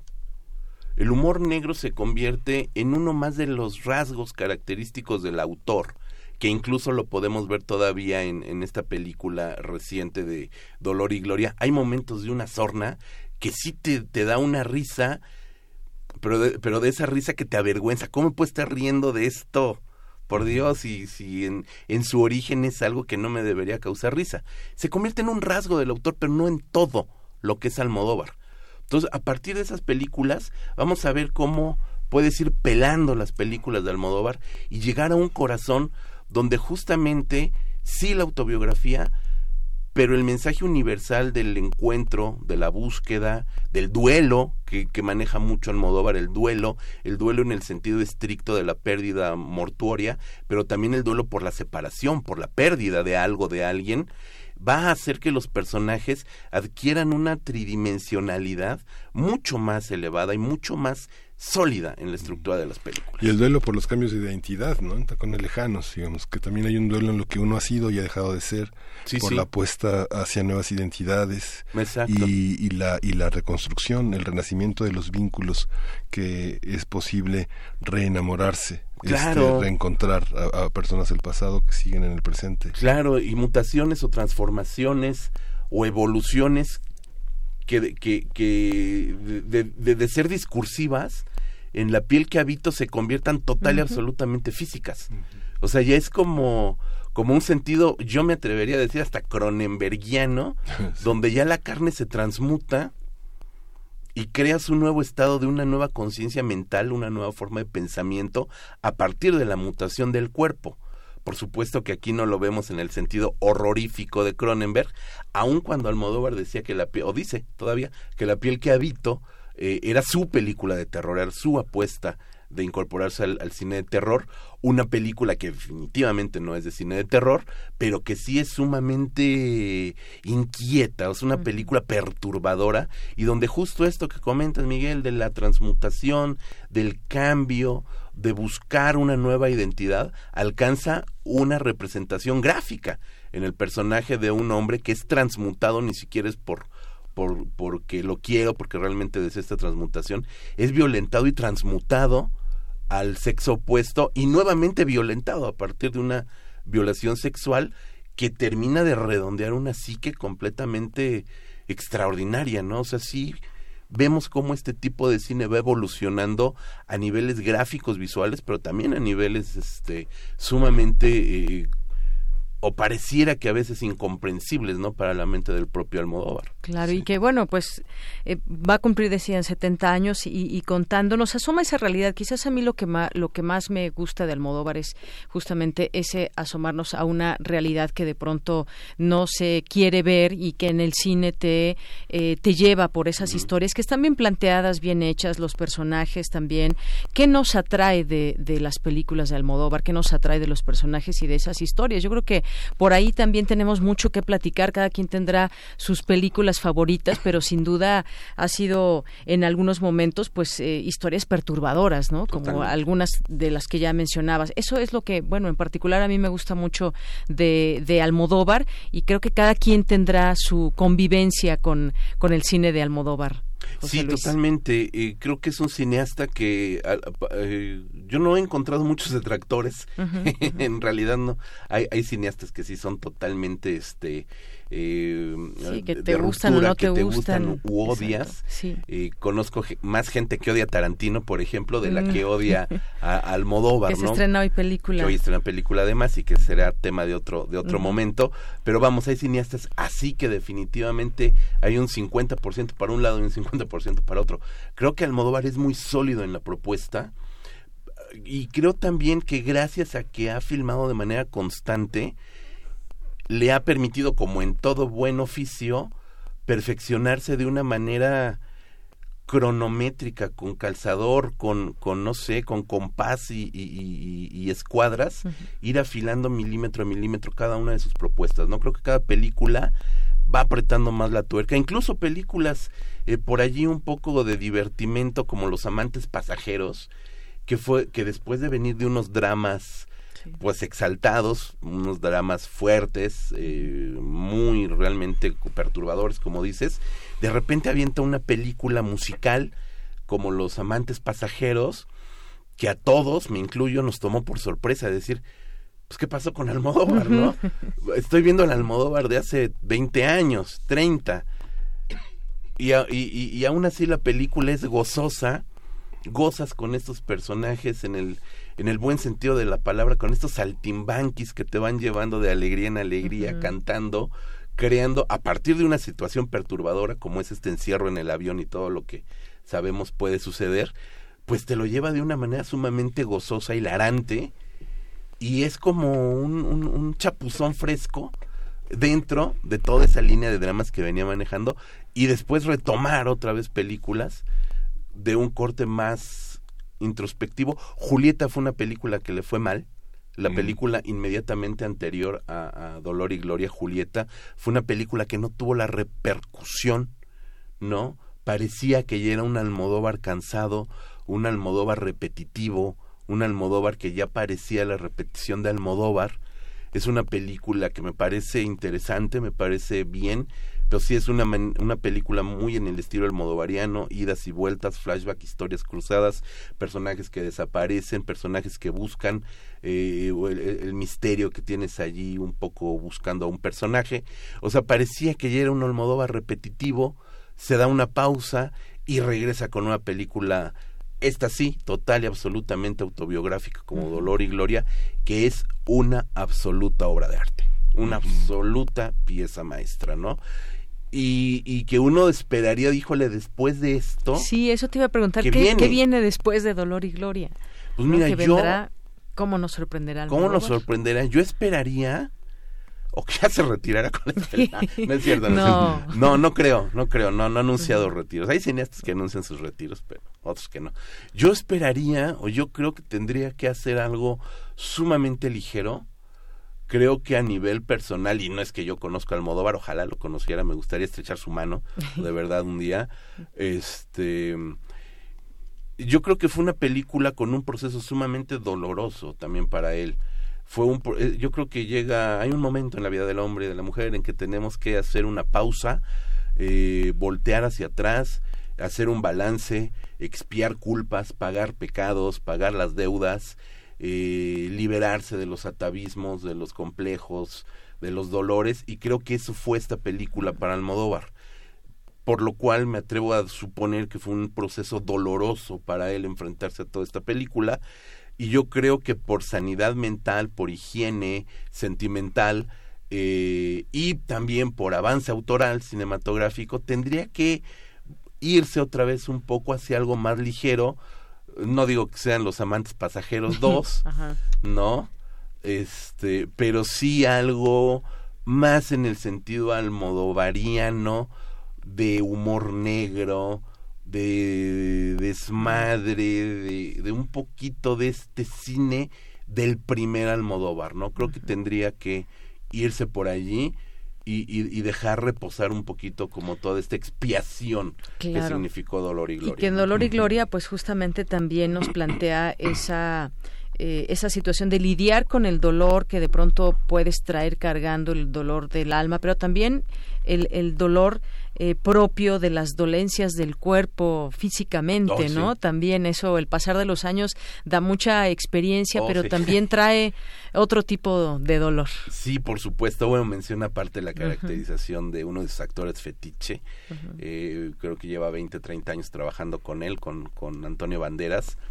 En esta película, de verdad, impresionante, ¿no? Creo que por ahí, ahí hubo, hubo un, ¿cómo decirlo?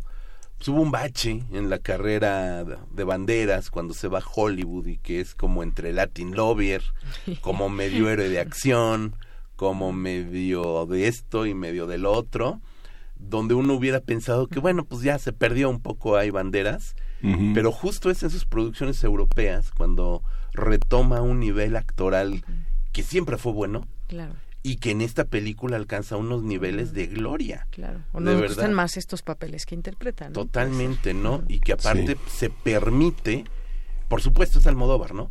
Pero se permite a Antonio Banderas mostrarse viejo, cansado, decrépito.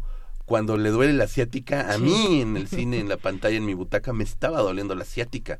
Porque sí te transmite un poder de verdad de, de, de- de mimetización con, con Almodóvar que sientes a los dos en la pantalla. Realmente fue un trabajo, uno, de dirección actoral espléndido, que por supuesto se debe al conocimiento y amistad que tienen de décadas, y dos, pues al nivel actoral que, que trae ahorita Banderas, ¿no?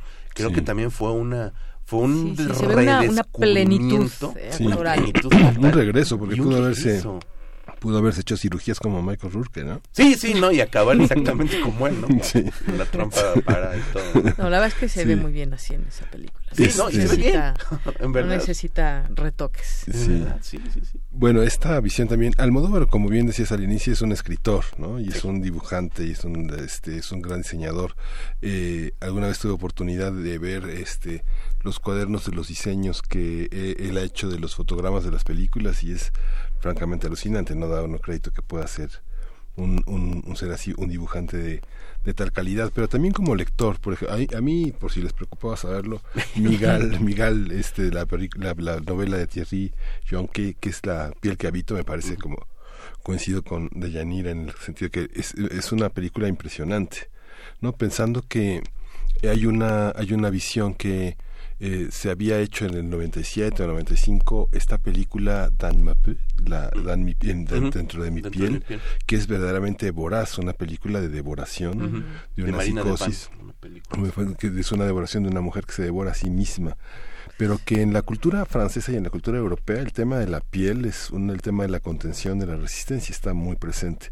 Después de 2011 que se estrena eh, la piel que habito después en un sentido simbólico también este no no tan literal está la Venus de las pieles de de este de Polanski que también es un es un territorio de la transformación interna de un Exacto. personaje que termina también por abandonar a la esposa ¿no? Es una es una historia es, es un poco la historia de Frankenstein no Es un Pero, poco, es, un mucho, sí, también.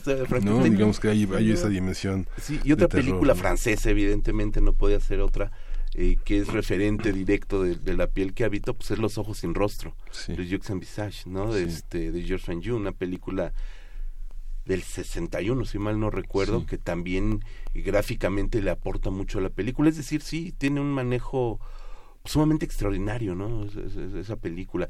Y bueno, eso te habla también de la inmensa, del inmenso bagaje cultural de, de, de, de Almodóvar, ¿no? Sí. Y algo que comentas me gusta mucho. Creo que grandes directores, empezando por Almodóvar, eh, yéndonos a Hitchcock, el propio Guillermo del Toro, eh, son extraordinarios dibujantes. sí O sea que e- eso realmente les ayuda desde chiquitos a tener esta esta visión del mundo a partir de imágenes, ¿no?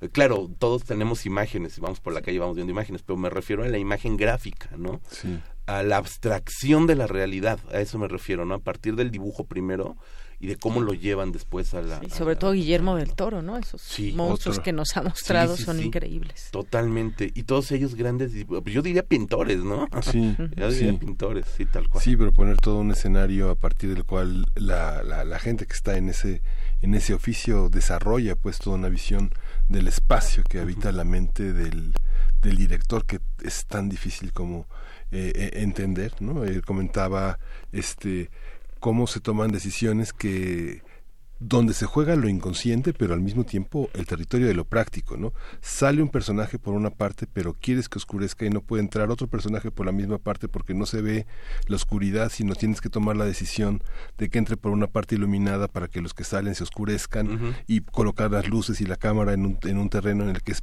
posible y todo eso que termina siendo un, eh, una- un, un territorio de lo práctico termina siendo un territorio de lo inconsciente para quien ve y para quien resignifica lo que termina estando en la pantalla sin antecedentes de producción, ¿no? Sí, claro. Sí, claro, eso es importante porque también debemos de pensar que uno pues más o menos lee y ve algo de cine, este, pero cuando llegas a un público que no es habitual de la teoría cinematográfica ni el estudio de cine ni nada, ¿cómo le impactan este tipo de películas, no? Yo recuerdo este todo sobre mi madre siguiendo con, con el con Almodóvar que estamos platicando, películas como Hable con ella o como Todo sobre mi madre, el impacto que tuvieron en un público, perdón por la expresión, pero llamémoslo en un público comercial medio, en un público que no es acostumbrado a ver cine de arte, que no está acostumbrado a teorías de cine, ni mucho menos, pero el impacto brutal que significó para ellos esas películas también te habla justo de eso, de la capacidad artística de, de, de un autor como Almodóvar de hacer sus películas prácticas para el público. No están buscando llegar al festival de cine, no están buscando per se llegar a la Palma de Oro, que nunca ha tenido, llegar a esos, a esos premios nice, sino buscar llegar al público, a su público, ¿no? Y público que se identifica también con ellos a propósito de, de, la, de la memoria, de la remembranza.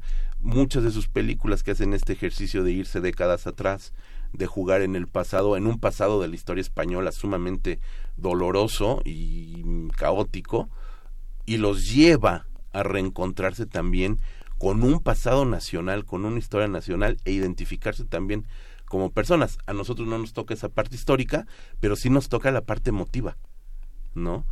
De encontrar, reencontrar nuestra relación con la madre, de reencontrar nuestra relación con la figura paterna, muchas veces extraviada, como en el cine de Almodóvar, la figura paterna está extraviada.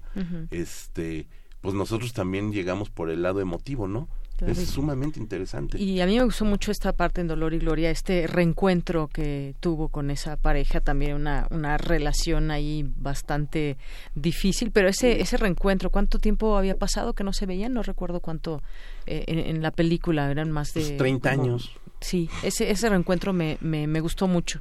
Creo que fue también muy bien, muy bien tratado. Me, me impactó, esa es una parte de la película que también me gusta mucho, los reencuentros, ¿no? Y ese en particular. Es en particular es una maravilla. Y aparte son dos escenas. O sea, tampoco es que, Sí. que Sí, tuviera mucho, exactamente. mucho- y la vejez y la muerte y la madre son así como eh, terrenos muy muy difíciles, ¿no? Yo creo que cuando cumplió 60 años y hizo esta la- la- este tema de la vejez en la piel que habito fue también eh, no saber qué va a venir, ¿no? Ahora yo creo que este si, si uno lo ve en sus presentaciones públicas, pues está íntegro, ¿no? Un hombre de 70 años como con plena facultad de una gran inteligencia. Él dice un poco sordo, ¿no? Pero Pero ahí va. Pero ahí. Pero yo lo veo incluso mejor, porque Mejor, hubo un mejor, tiempo en que sí. estaba pues más gordito, un poco más centrado Sí. en rollizo, como Sí. dicen allá, jamonzón. Este, y ahora lo veo esbelto, lo veo sano, lo veo Sí. erguido, ¿no? Este, muy pulcro, muy bien vestido. Lo veo un dandy. A veces con la edad también de- llegan esas ganas de mantenerse bien, ¿no? Ay, pues, bueno, creo que ya nos vamos a, a despedir, pero coincido contigo en lo que decías, un autor total, No, Pedro total. Almodóvar. Por supuesto, y, va- vamos a ver qué viene después de Dolor y Gloria, que será muy interesante conocer el siguiente trabajo. Pues que seguramente tenemos veintitantas películas para irlas Sí. revisando, ¿no? Que Así sería un buen es. ejercicio.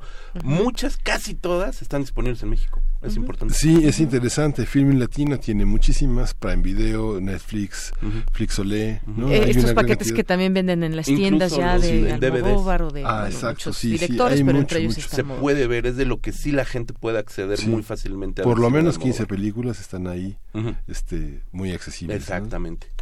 Pues muy bien. Muchísimas Y gracias. Ya, pues vamos a irnos con música. Joaquín Sabina, Nada por menos. supuesto. Yo quiero ser una chica Almodóvar.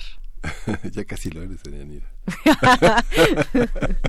bueno, con eso nos vamos. Con eso nos despedimos y bueno, nos escuchamos el lunes, nos escuchamos el lunes. Gracias por estar con nosotros.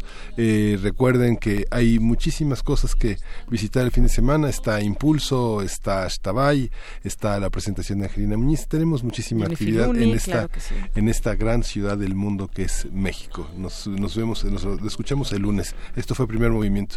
El mundo desde la universidad ir con Madonna en una limusina. Yo quiero ser una chica almodóvar, como viví, como Miguel Bosé. Pasar de todo y no pasar de moda. Bailar contigo el último cuplé y no parar de viajar del invierno al verano, de Madrid a New York del abrazo al olvido, dejarte entre tinieblas escuchando un ruido de tacones lejanos. Encontrar la salida de este gris laberinto, sin pasión ni pecado, ni locura ni incesto, tener en cada puerto un amante distinto, no gritar que he hecho yo para merecer esto yo quiero ser una chica almodóvar como Pepi, como Lucy, como Bon. Venderle al garbo mis secretos de alcoba, ponerme luto por un matador. Yo quiero ser una chica almodóvar que a su chico le suplique Átame, no daré el alma, sino a quien me la roba. Desayunar en Tiffany's con él y no permitir que me coman el coco esas chungas movidas de croatas y serbios. Ir por la vida al borde de un ataque de nervios con faldas y a lo loco encontrar la salida de este gris laberinto, sin pasión ni pecado, ni locura ni incesto, tener en cada puerto un amante distinto, no gritar que he hecho yo para merecer esto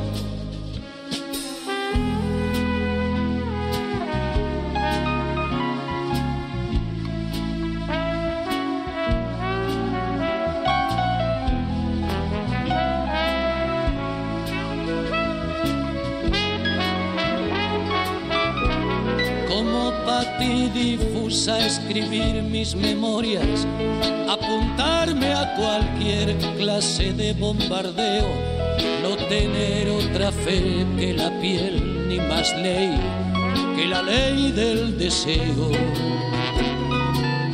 Encontrar la salida de este gris laberinto, sin pasión, ni pecado, ni locura, ni incesto tener en cada puerto un amante distinto, no gritar que he hecho yo para merecer esto, encontrar la salida de este gris laberinto, sin pasión ni pecado, ni locura ni incesto, tener en cada puerto un amante distinto, no gritar que he hecho yo... Radio UNAM presentó Primer Movimiento.